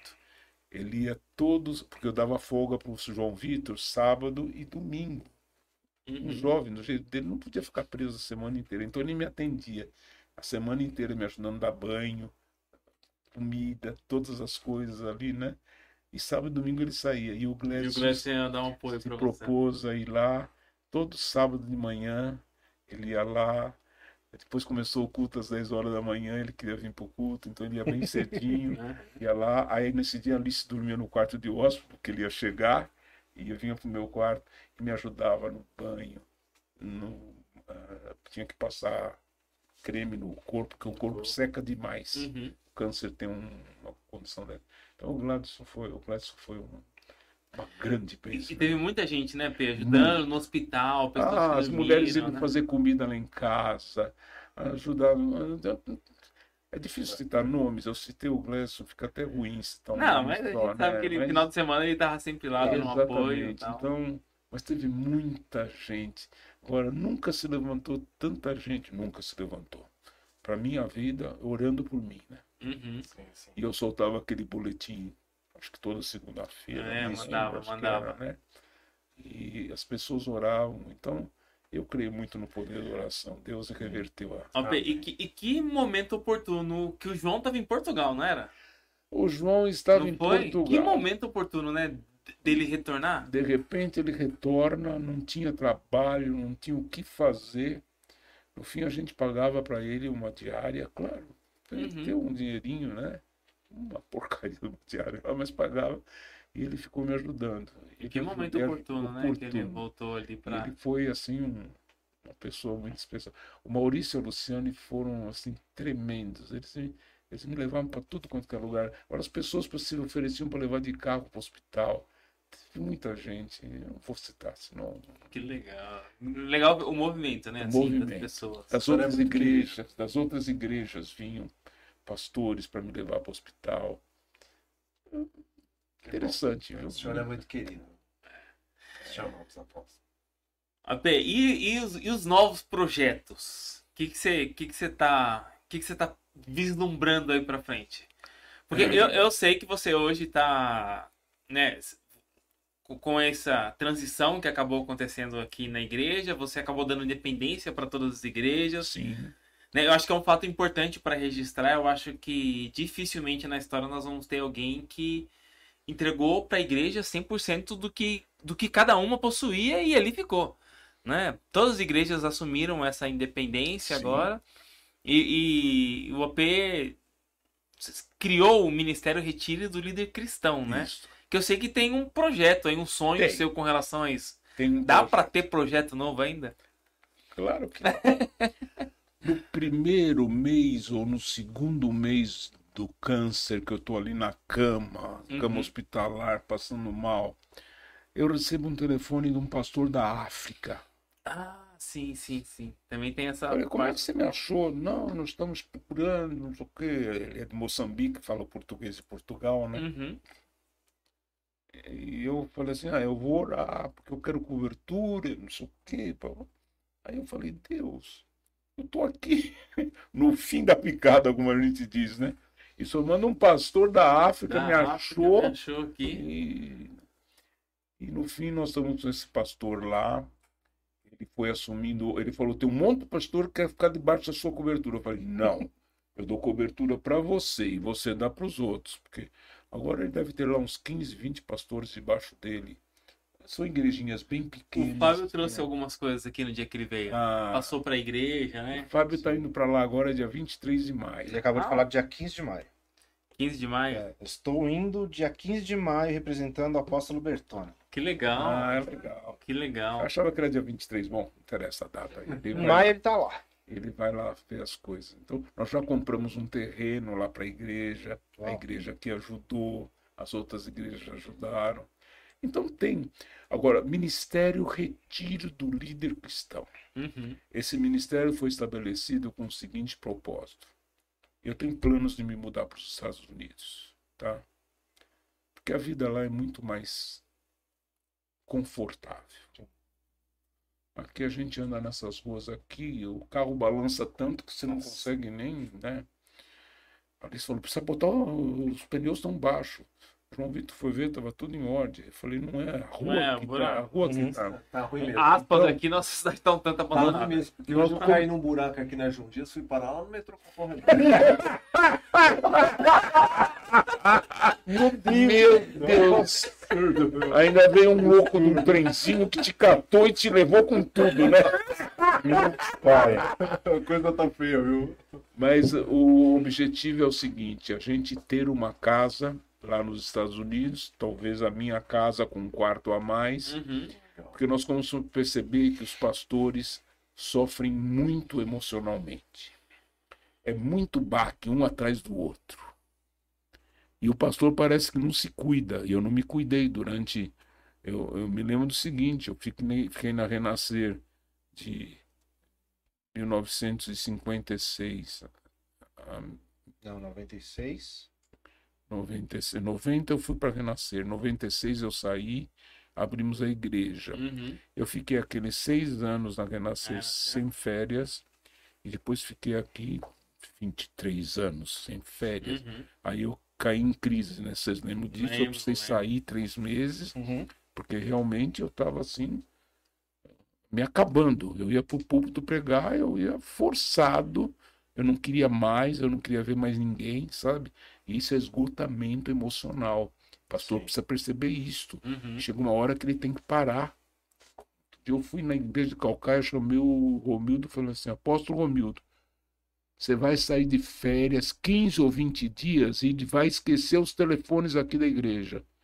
Porque você fica lá e fica cuidando aqui, ou senão você viaja de segunda a sábado e volta para estar aqui no domingo. Não, você tem que passar pelo menos 15 dias fora da igreja. Aí ele chamou o pastor Rufino lá e falou: fala de novo aqui. Porque os, os outros precisam saber isso também. Então a Importante. nossa ideia é ter um- uma casa de retiro lá para esses pastores, Legal. para eles irem passar um tempo. Tava sentindo uma ansiedade. Não né? vai querer. Gente, Vocês estão vendo que isso aqui tá gravado, né? Eu entendi porque ele puxou esse assunto agora. Tô vendo. Eu bati o coração rapidinho aqui, A gente estava falando de pastor necessitado. Não, mas a ideia é muito boa e é muito válida, né? É muito válido. Então, levar o casal, estou falando um pouco, você tem quatro filhos, não é isso, mas levar para. Porque a mulher sofre junto com o pastor Sim. todas as coisas. E é dar uma restaurada nesse pastor. Ele não vai ficar lá. ele- a gente vai ser a gente vai ministrar eles, não vamos ministrar o dia inteiro também, não. E vamos fazer programas com eles, saírem, para eles Uhum. dar uma limpada no emocional, né? A gente precisa do emocional. Eu estava falando desses últimos dias que eu estava com uma tristeza profunda. Aí a, a minha filha Célia falou assim: vocês precisam de novo de terapia. E chamou de novo lá a nossa terapeuta. E eu fiz sete sessões de terapia. Eu estou zerado. E- e- é, um para- a é, um, é, um, é um paradigma que ainda, ainda precisa ser vencido na igreja, né? Precisa. Que as pessoas ainda. Não, né? crente não fica É, emocionalmente exatamente. doente. Você, você cuida do corpo e você cuida do espírito. E a alma E que a está ali no meio exatamente. sofre todas as coisas. né? Não, e pelo fato de ser pastor, né? É, As pessoas imagina- acham que pelo fato de é- ser pastor é não super-homem, passa. é É, né? imagina não um passa pastor. problema. Porque você sabe que você é semideus, né? Como é que é? Você é Semideus. semideus. Semideus. Você sabe disso. Não, é. Eu já, eu já tô me preparando para unção de arcanjo. Não do arcanjo aqui, né?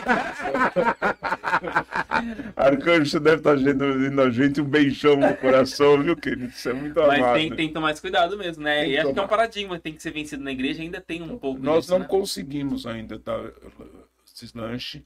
Eu estou indo fazer uma verificação de terra, apesar de eu conhecer já os Estados Unidos, eu vou ah, fazer, ficar 60 dias lá. Eu falei, nós vamos com os, os 12 espias. Eu ali somos dois que vão voltar depois com boas notícias. Porque precisa ter um, um planejamento lá. Uhum. Ele precisa ter um recurso para comprar esta casa ou para alugar esta casa. Como é que eu vou pagar? Aqui eu pago aluguel, mas aqui com o que eu estou recebendo das igrejas que são me dão o dízimo dos dízimos e Uhum. pastores que dão o seu dízimo e suas primícias para mim. Você tem que multiplicar por 5, né? Eu não vivo lá nos Estados Unidos, mas eh, agora eu tomei a decisão. Eu vou morar nos Estados Unidos. Eu não tinha tomado até pouco tempo atrás. Eu ia visitar lá tudo ali. Nós vamos mudar para lá? Não sei. Não, sei se vamos. sei. Agora. Agora eu tomei a decisão. Nós vamos mudar para lá. Então, estamos preparando esse projeto. Você vai passar um período agora lá, né, P? 60 dias. 60 dias. 60 dias. A- a- Co- você- que agora você, você tá um tempão, por causa da pandemia. Desde eu fui em né? março de 2019. Nossa, Março, abril. Peguei metade, metade de É. março, metade de abril. Fui, voltei. Em agosto eu estava, julho descobriu. Uhum. Aí veio pandemia, veio tudo. Aí eu não tinha visto. Aí o, o consulado não dava visto. né? Agora que nós conseguimos acertar tudo. E eu tinha passagens compradas para mim, para Alice, lá atrás, Lá atrás. para marcar. E nós marcamos. E aí a, a- empresa tinha cancelado os voos para Orlando. Eu falei, vamos para Miami, amanhã pegamos um carro e vamos até Orlando, né? Ou pegamos outro avião. outra coisa. Agora a empresa reabriu o voo, nós vamos direto, São Paulo, Orlando. Ah, que legal. E estamos levando a pastora Luciane com Ah, a a Lu vai gente, junto, que que legal. ela vai ser a Você não nossa... quer me levar junto, não? eu prometo que eu não vou dar trabalho. Olha, juro que eu gostaria. Verdade, verdade, Mas verdade. tem, tem que ir com alguém, né, P? Ela vai dar o um Fábio apoio. não, não falou, pai, eu não quero que o senhor viaje sozinho. Então, se Não, for o tá caso, certo. ou eu ou a Cláudia vai buscar, ou eu ou a Cláudia vamos levar. Então, achamos mais fácil pegar a Luciana que está aqui, é um- uma viagem só, né? Sim, sim. Então, ela vai com a gente, o Maurício liberou. Aí tudo ela falou, eu vou tal dia, vou tal dia. Ah, Mas não era 70 dias? Não, ficou 60 dias. Ah, tá bom, tá bom. Legal. Mas tá bom. tudo acertado, tá tudo bem. Legal. Vai preparar o terreno. Vamos preparar o terreno, procurar ver as coisas Mas a, se- a ideia é muito, muito válida, né, do, do retiro. Já tem uma série de pastores que estão debaixo da cobertura, né? Sim. Já já estão caminhando juntos aí. Sim. E vão acabar surgindo outros também. Vão surgir. A gente quer pegar aqueles casos até graves, vamos dizer assim, né? De pastores que estão se matando. Sim. Porque até não aceito esse negócio de ser curado da alma, não é verdade? Uhum, Então, importante. Vamos lá. A gente tá indo pra uma retinha final aqui. Vamos Queria lá. abrir. A gente tá. Tem, tem algumas perguntas. Deixa Tem eu- pergunta aí no YouTube? Deixa eu só fazer. Tem, tem sim. Deixa eu fazer uma pergunta, P. A gente viu, a gente estava falando sobre a questão de projeto, mas existe algum projeto que o senhor queria ter realizado e não fez?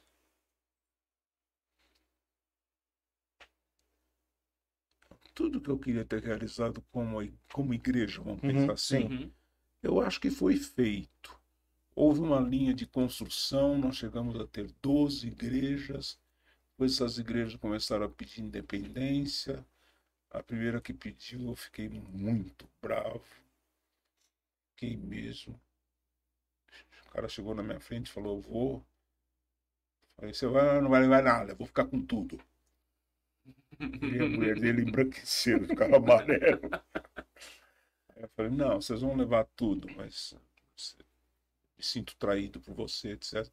Tá de novo debaixo da minha cobertura. tá? Uhum. Lembro disso. Mas é, o outro que saiu, saiu ruim. Eu falei para ele, eu não tenho condições de te responder agora.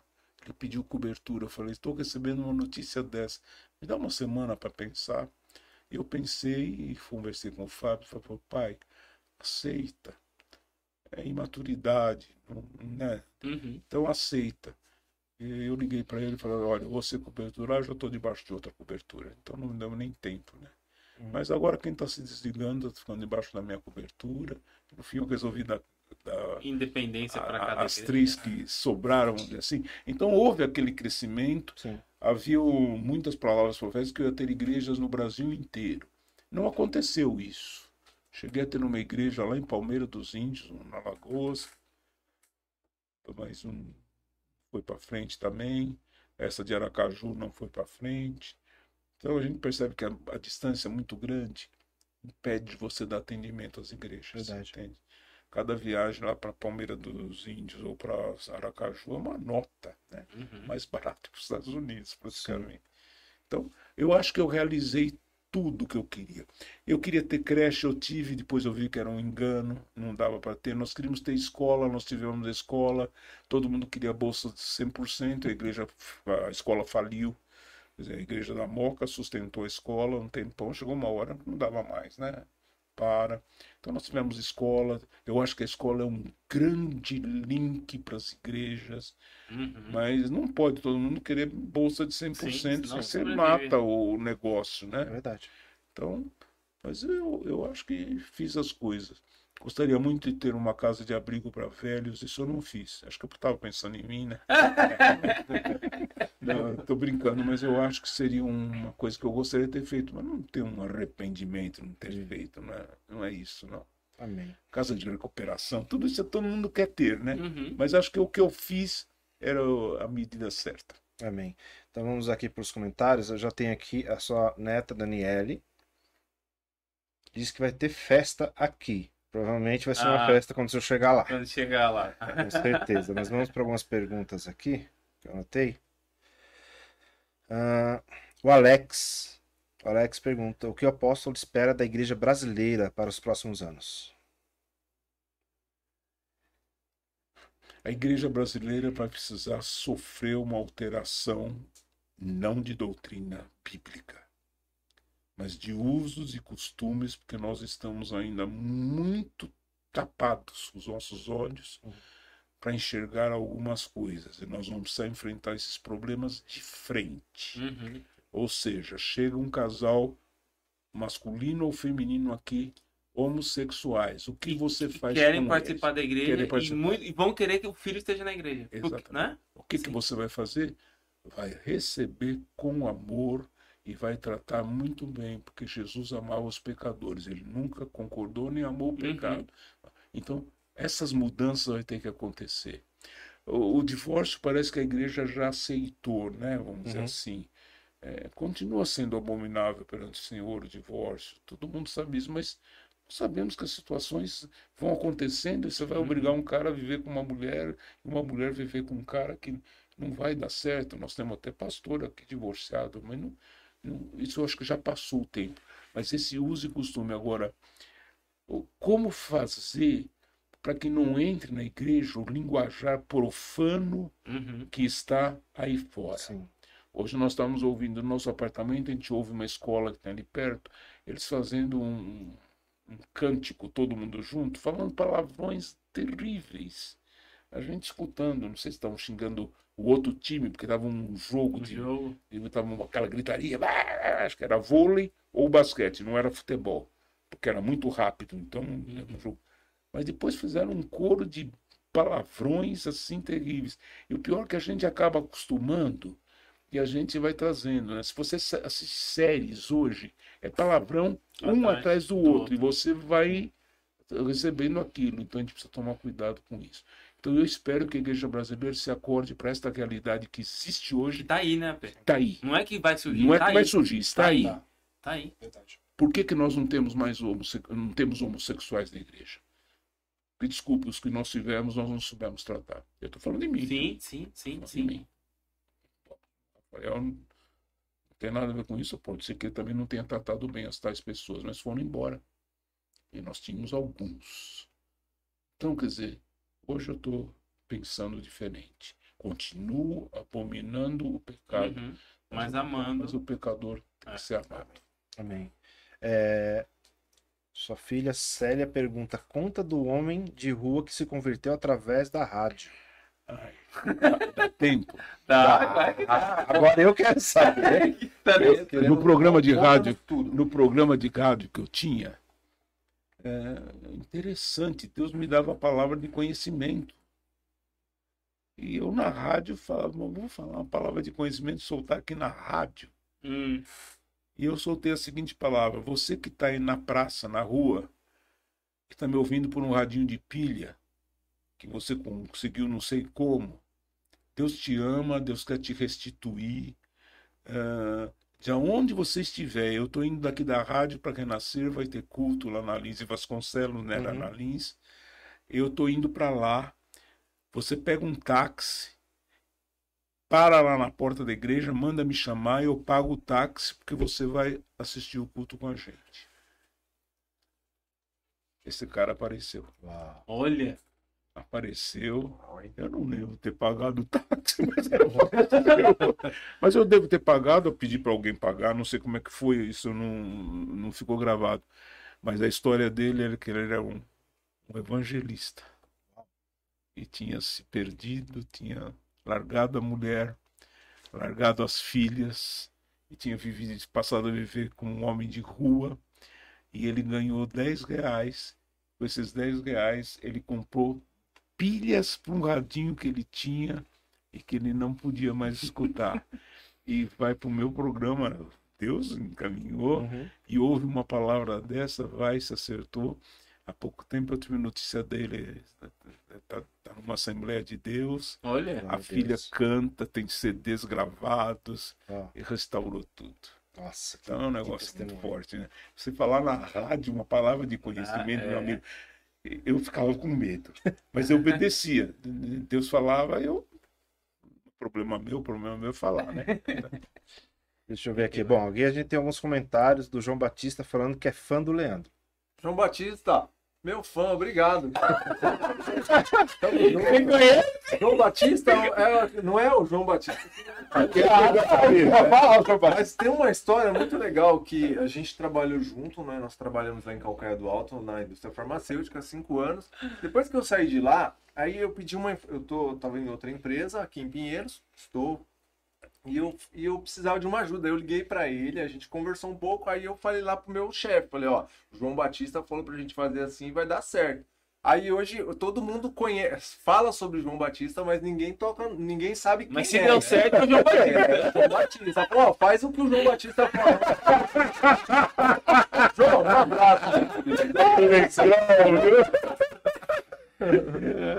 A Pri aqui disse que já tá com o passaporte pronto. Aê. E ela disse que não, e ela disse que não dá trabalho, viu?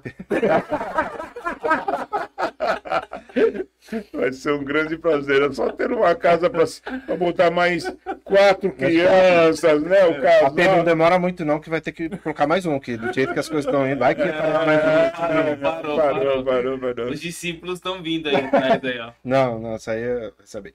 É... A gente também tem um- muitos comentários aqui, hashtag a Palice no podcast. E eu. Palice Na volta, na volta É, da nossa amém. viagem dá pra Já fazer. chama Porque a segunda-feira que vem, a aqui, última ó. segunda que nós Sim. estamos aqui, terça de manhã estamos indo para o aeroporto. Já não chama dá. a mulherada aí, na próxima, quando ela Sim, voltar, já faz com ela. A gente tem aqui a Dona Silene, a P, lembro porque eu te ouvi todos os dias. Ele lembra do programa da rádio. Programa da rádio. Quem? A Dona Sirene? Dona Silene. Tá aqui, mano. Já acompanhava? Sim. Legal, A Pri pergunta: já teve algum momento que você se deixou ser levado na emoção e não e não na unção? Por exemplo, ao entregar uma palavra? Com certeza sim. Não consigo lembrar agora. Eu tenho muito medo de liberar as palavras, porque às vezes eu acho que sou eu que estou pensando. Mas eu aprendi o seguinte: abre a tua boca e eu a encherei, eu tá encherei, diz o Uhum, texto lá, uhum. né? Então eu aprendi a confiar nisso, que eu abro a minha boca e falo. E Deus honra a minha palavra, mas certamente muitas delas eu devo ter falado na emoção. Não a maioria, Uhum. mas já teve palavra que eu falei na emoção. Amém. Mas O- Deus honrou do mesmo jeito. viu? Glória a Deus. O Igor Chagas, o Igor, o Igor, Igor. manda um salve para a P. Que testemunho tremendo. o Igor é o, o que toca Obrigado, Igor. o violonista. O que toca A gente violão. também aí. tem aqui Apóstolo Romildo, ele lembrou aqui que ele foi ungido numa das festas tabernáculos, evangelista sem saber, chamado na hora e a Sueli pastora. Foi muito lindo. Ele não sabia. Ele, ele disse que não. Puxa vida, eu costumava avisar. Eu não fazia, eu não fazia como o Estevão, o apóstolo Estevão, que chamava na hora. Vamos te um dia aqui. monte de- Amém. A última aqui é o pastor Aloísio. Parabéns para toda a equipe envolvida nesse projeto. Vocês estão de parabéns. Um beijo para o apóstolo Bertoni. Valeu, apóstolo. Deixa, deixa eu lembrar uma coisinha da vida do pastor Rafael. É. Boa, boa, boa, boa. Vamos, vamos para esse lado. Pastor. Rafael e a prima, um dia me né? chamaram, me chamaram na sala lá de, né, meu gabinete. Api, queremos te contar uma coisa. É. Não sei se foi no gabinete, se foi no salão de culto, sei lá. Queremos te contar uma coisa. Aqui, a Pri tá grávida de novo. Ah, eu encontrei. Depois, eu- deixa eu te contar. A, a eu Pri tá grávida de novo. Olha que legal, ele já tinha a Giovana, É, né? isso aí, isso aí. Então, eu tinham perdido um. Foi no, na frente do púlpito, no salão. Na frente do púlpito. Foi, no salão. e, e vocês já tinham perdido uma criança? Tinha pedido meio? primeiro, aí veio a A Gigi. Giovana. Isso. Tá. Aí ficou grávida. Aí ficou grávida. Mas era assim, coisa de dias, né? Não, não. É, completar. Foi semanas. assim, ó. A Pri, a Pri ficou grávida. A gente fez um teste de. A gente fez o teste de farmácia. Ah, não sabia, tava grávida, fez um teste de farmácia deu positivo. No domingo de manhã a gente foi no Del Boni. Sim. E aí a Pri fez um exame. Na hora do. Ia sair na segunda-feira. Na hora do culto, ela falou: será que já saiu o resultado? Ela pegou o celular e abriu. Você tava pregando esse dia. Aí ela, saiu. Tô grávida, tô grávida, tô grávida, tô grávida. Começou, acabou, acabou a pregação. Apóstolo não sabia, mas aquele dia acabou a pregação. Aí começou um burburinho na hora do culto. Aí no final a gente foi lá falar com Foi a lá. Pri. Aí eu falei, vamos orar por vocês, É. né? Isso. Orei por vocês. Aí vem aquelas coisas que falam assim, ai, minha cabeça, né? Tô pensando demais. Não, aí deixa eu te contar o detalhe, o detalhe. Quando a gente foi no Del Bon, a gente tava fazendo a campanha 12 dias. 12 dias Isso. de campanha por Por 12, 12 meses do por ano. 12 meses do ano. Aí quando a gente foi no Del Boni, a gente pegou uma senha 12 12. Aí a Priscila tirou uma foto da senha. É, ela, lembro tirou, ela tirou uma foto da senha e falou: Nossa, Rafa, que engraçado. A gente, a gente pegou, a gente pegou uma senha 12 12. Nossa, Pri, que legal tal. Aí foi orar com a Pri, acho que a Pri. Aí oramos, aí a Pri não falou nada. Aí a Pri contou. Falou: Ai, a Pri, a gente tava no Del Boni. Olha assim que a gente pegou 12 12. Aí passou, ó. Eu não ia falar nada. Né? É, Aí conta, mas aí Deus me mostrou que são duas crianças. Foi. Aí, o, o medo de falar isso, né? Porque é um negócio... Não, muito- du é. É muito, é muita. né? Mas Deus me mostrou Isso mesmo. a barriga dela com duas crianças. Aí, o que que aconteceu? Eu tinha saído de uma empresa, aí tinha, e tava numa transição entrando numa outra empresa. Foi bem numa fase de transição. E aí eu fiquei um período sem convênio, demorou um pouco pra, pra Pri fazer o primeiro ultrassom.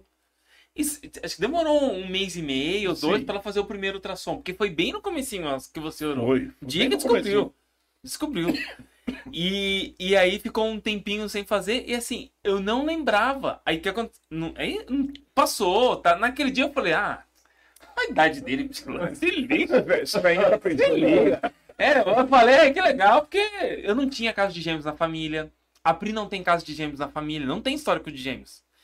Aí ficou um mês e meio mais ou menos sem, sem fazer o ultrassom. Aí a Pri foi fazer um ultrassom, eu já tinha entrado na, na Aldebrecht. Aí a Pri foi fazer um ultrassom, eu fui com ela até o Delboni. E aí me ligaram, tinha acontecido alguma coisa na obra. Eu falei, Pri, fica aí fazendo ultrassom e eu vou. Como já tinha um tempo da gestação dela, a moça pegou o aparelho e começou a falar assim: Ah, as crianças estão super bem. Eu falei, Como assim, crianças? Você não sabia que são gêmeos? Aí eu voltei. Aí a me ligou aí. Eu tava na obra. Aí eu falava assim. Eu, eu falava, aqui é inverno!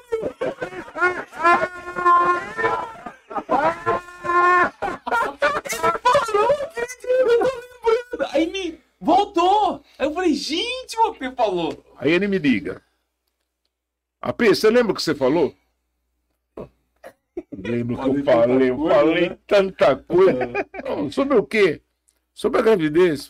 Eu falei, não, não lembro. Eu não lembrei na hora mesmo. né? Depois você falou, eu lembrei. Foi. São gêmeos.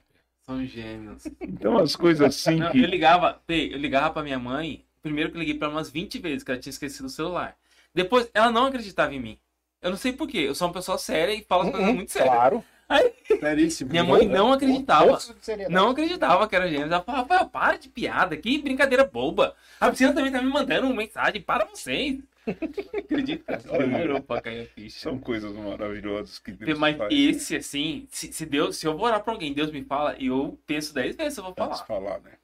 Mas você viu que eu, eu titubeei, né? Você segurou, aí quando a gente falou da senha 12, 12, eu falei, peraí, 12, 12, 2. a gente tava no meio da campanha.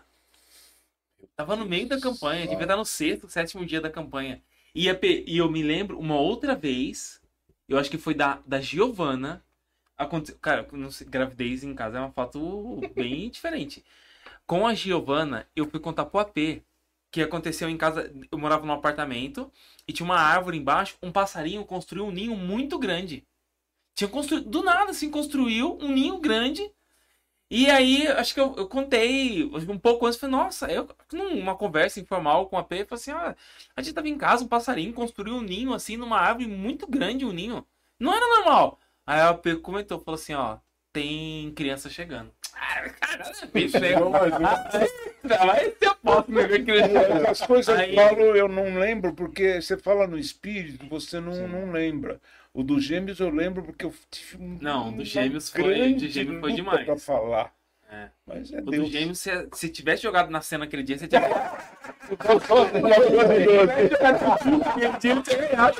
Que bicho que é esse? Amém.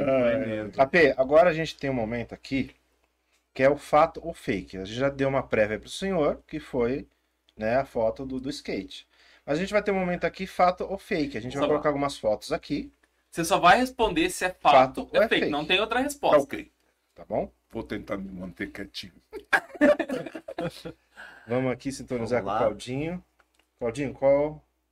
Deixa eu ver aqui. Eu vou colocar aqui se segue, tá, Claudinho? Só pra gente conceitualizar, essa aqui é sua foto, casamento. Fato. Fato. Ótimo. Aqui é fato. Vamos trocar, Claudinho. Agora. Deixa eu pegar aqui de novo. Ué, perdi, Claudinho. Já achei, Claudinho. Claudinho. É que eu perdi as fotos aqui, Claudinho. Ah, Pera aí, achei de novo. achou, achou, achou. Deve ser feito. A a- Você, aposto, tinha falado que tinha trabalhado com é, computadores. Da primeira geração e segunda geração. E nós Primeira. temos aqui uma foto. Hum. Com você com uma grande, um grande nome É, de- dessa área. Essa foto um ícone, é né? fato ou fake? Um ícone. Fake. O senhor reconhece essa pessoa no meio aqui? O que o senhor estava fazendo ali, ó, foto? Você sabe que isso aqui é Steve. Jobs. Meu Deus do céu. Fake, fake, fake. Fake? Eu jurava que o senhor estava no lançamento da Apple. Ah, isso Não, não aí já é um computador, acho que já de segunda geração, porque eu trabalhava. A impressora que eu trabalhava era do tamanho desta mesa mais alto. Uau. A impressora. Nossa. Eu trabalhava com cartões perfurados, não sei se vocês lembram disso.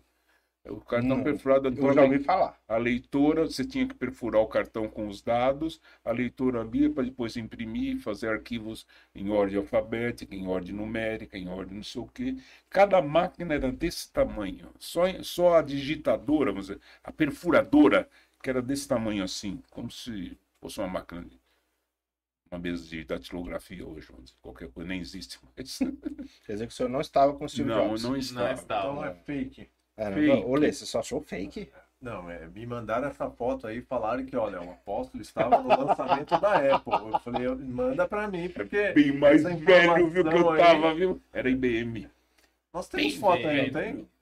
Tem, tem mais uma foto aqui, né? Como o senhor falou que você trabalhou em vários, em alguns bancos, então a gente conseguiu uma foto aqui, mas a questão não é o banco.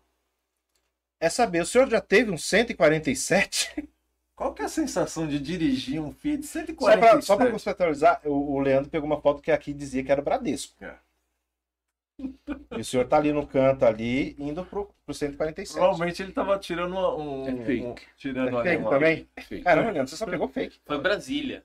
Era Brasília. É né? Brasília Ah, é confundi. Agora, a Luciane Esse meu informante tá zoado. teve um. um então eu Um fiquei em dúvida, eu falei, 147? será que eu saí com um dela? Não era nem dessa cor, não era. Fake. É fake. Então, bom, as fotos Esse não deu informa- certo. essa- essa- esse- Agora eu vou passar pro Rafa, porque o Rafa tem umas perguntas aqui que a gente gostaria de fazer para todo o nosso convidado. Para saber a sua opinião sobre essas fotos. Porque a gente tá com uma pessoa aqui que tem anos e anos de experiência, né, Rafa? Quem Vai é? saber. Não, você tá com as perguntas aí. E o apóstolo, a gente tem algumas dúvidas, apóstolo. Hum. Então, por favor, Rafa, lê as perguntas, porque. Foto muita ou fake, quer saber. EP? Rapidão. Dinossauro existiu? Fato. Fato. Polêmica essa. Precisamos ter um podcast só sobre isso. Pedro andou sobre as águas? Fato. Fato. Deixa eu ver que é- me mandaram algumas aqui, ó. Cadê? O que, que mandaram mais pra mim aqui? Administrar uma igreja é mais difícil do que administrar um banco? Fato. Fato. Tá vendo, povo da igreja? Você tá pegando essas perguntas. Porque junta as duas coisas numa igreja, junta a parte espiritual e a parte administrativa. E no banco só tem a parte administrativa. Mas mais difícil, acho que a, a, a questão A igreja você trata com gente. Banco com dinheiro. A primeira vez que a gente vê nunca esquece. Ter visto o apóstolo Alice pela primeira vez em um bonde te fez atrasar a compra do Chevette só pra poder encontrar ela mais vezes? Fato ou fake? Fake.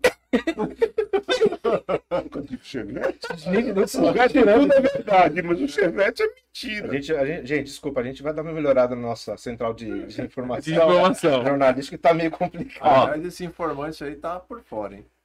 Na hora do parto em que eram gêmeos, te fez pensar em dupla honra ou dividir o pão? Deixando na maternidade, fato ou fake? É. Na hora do parto em que eram gêmeos, te fez pensar em dupla honra ou dividir o pão? Nenhum dos dois, né, P? Nenhum dos dois. A P, Foi uma alegria tão grande. Vocês sabiam que eram dois? Nós ficamos sabendo três dias antes. Três Quatro- dias antes? Nós ficamos sabendo na sexta, nasceu na quarta ou na terça.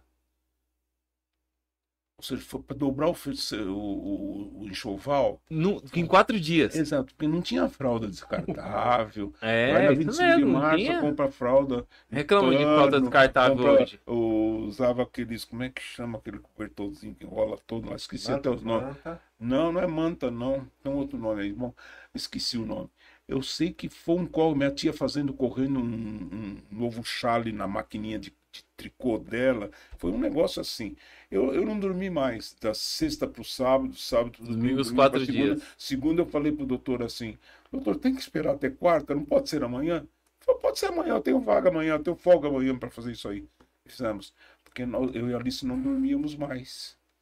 Entende? Era uma emoção tão grande, um- não, não dá para entender, né? E eu assisti o parto. Eu fiquei na sala, eu quis ver. Cheguei perto da Alice, ela falava, nossa, esse cara me olha com os olhos azuis, não sei o quê. Ela não sabia, cara, ela não sabia que eu ia assistir. Porque eu pedi pro médico, falei, doutor Fausto, eu quero assistir. Ele falou, você não vai me dar trabalho lá. Porque se você cair, eu continuar atendendo ali, você vai ficar desmaiado lá. Chutar Falei, lado, olha, né? eu não tenho medo de sangue, eu não tenho. Porque tem pessoas que vê sangue e desmaiam, né? Eu não, não tenho problema com sangue, nada. Ele falou, só não vou deixar vocês de- dar anestesia na, na espinha, né? Aquela pele dural, sei lá como é que chama. Essa eu não deixo. Quando eu der, eu te chamo, você entra. Você Eu tinha que me vestir de médico, né? Então, e a Alice não sabia que eu ia. Quando eu chegava, nossa, esse médico tem os olhos azuis, e eu agra- eu agradava ela. E depois ela percebeu que era eu, né? Mas, mas foi uma emoção muito grande. Ah, que Eu falaram chorava, era coeiro. chorava. Coeiro, coeiro. Coelho. O que era da fralda? Não, Não, tinha que a criança ficava um charutinho, ela não podia se mexer. Ah, aquilo é. Durinha, o bracinho preso, as perninhas presas, então usavam, acho que era meio flanelado, aquilo, não sei como é que era, e enrolava a criança. Hoje a criança vive toda solta, né? Nasceu, e claro, tá certo, é isso mesmo, mas tinha mania de vir charutinho ali. Protegia, né? Que legal. E só pra confirmar aqui, a Lu falou que era um Fusca. Tinha um Fusca. Então não era Fusca Fusca verde. verde. Uau, Fusca verde. Brasília amarela, Ela Fusca tinha um Fusca verde, verde, não, combinar com a quando nós-. Tínhamos, pela igreja, tinha um Fiat, eh, um 47, mas não cor que era, acho que era cinza, bege, sei lá, alguma coisa assim. Mas tudo bem, esse Fusca verde existiu também. Existiu também? Existiu. É, tinha Alguém já tá falando que não era Chevette. Chevette quem teve foi ela. Eu não tive Chevette, ela Uau. teve. Que o Celso capotou.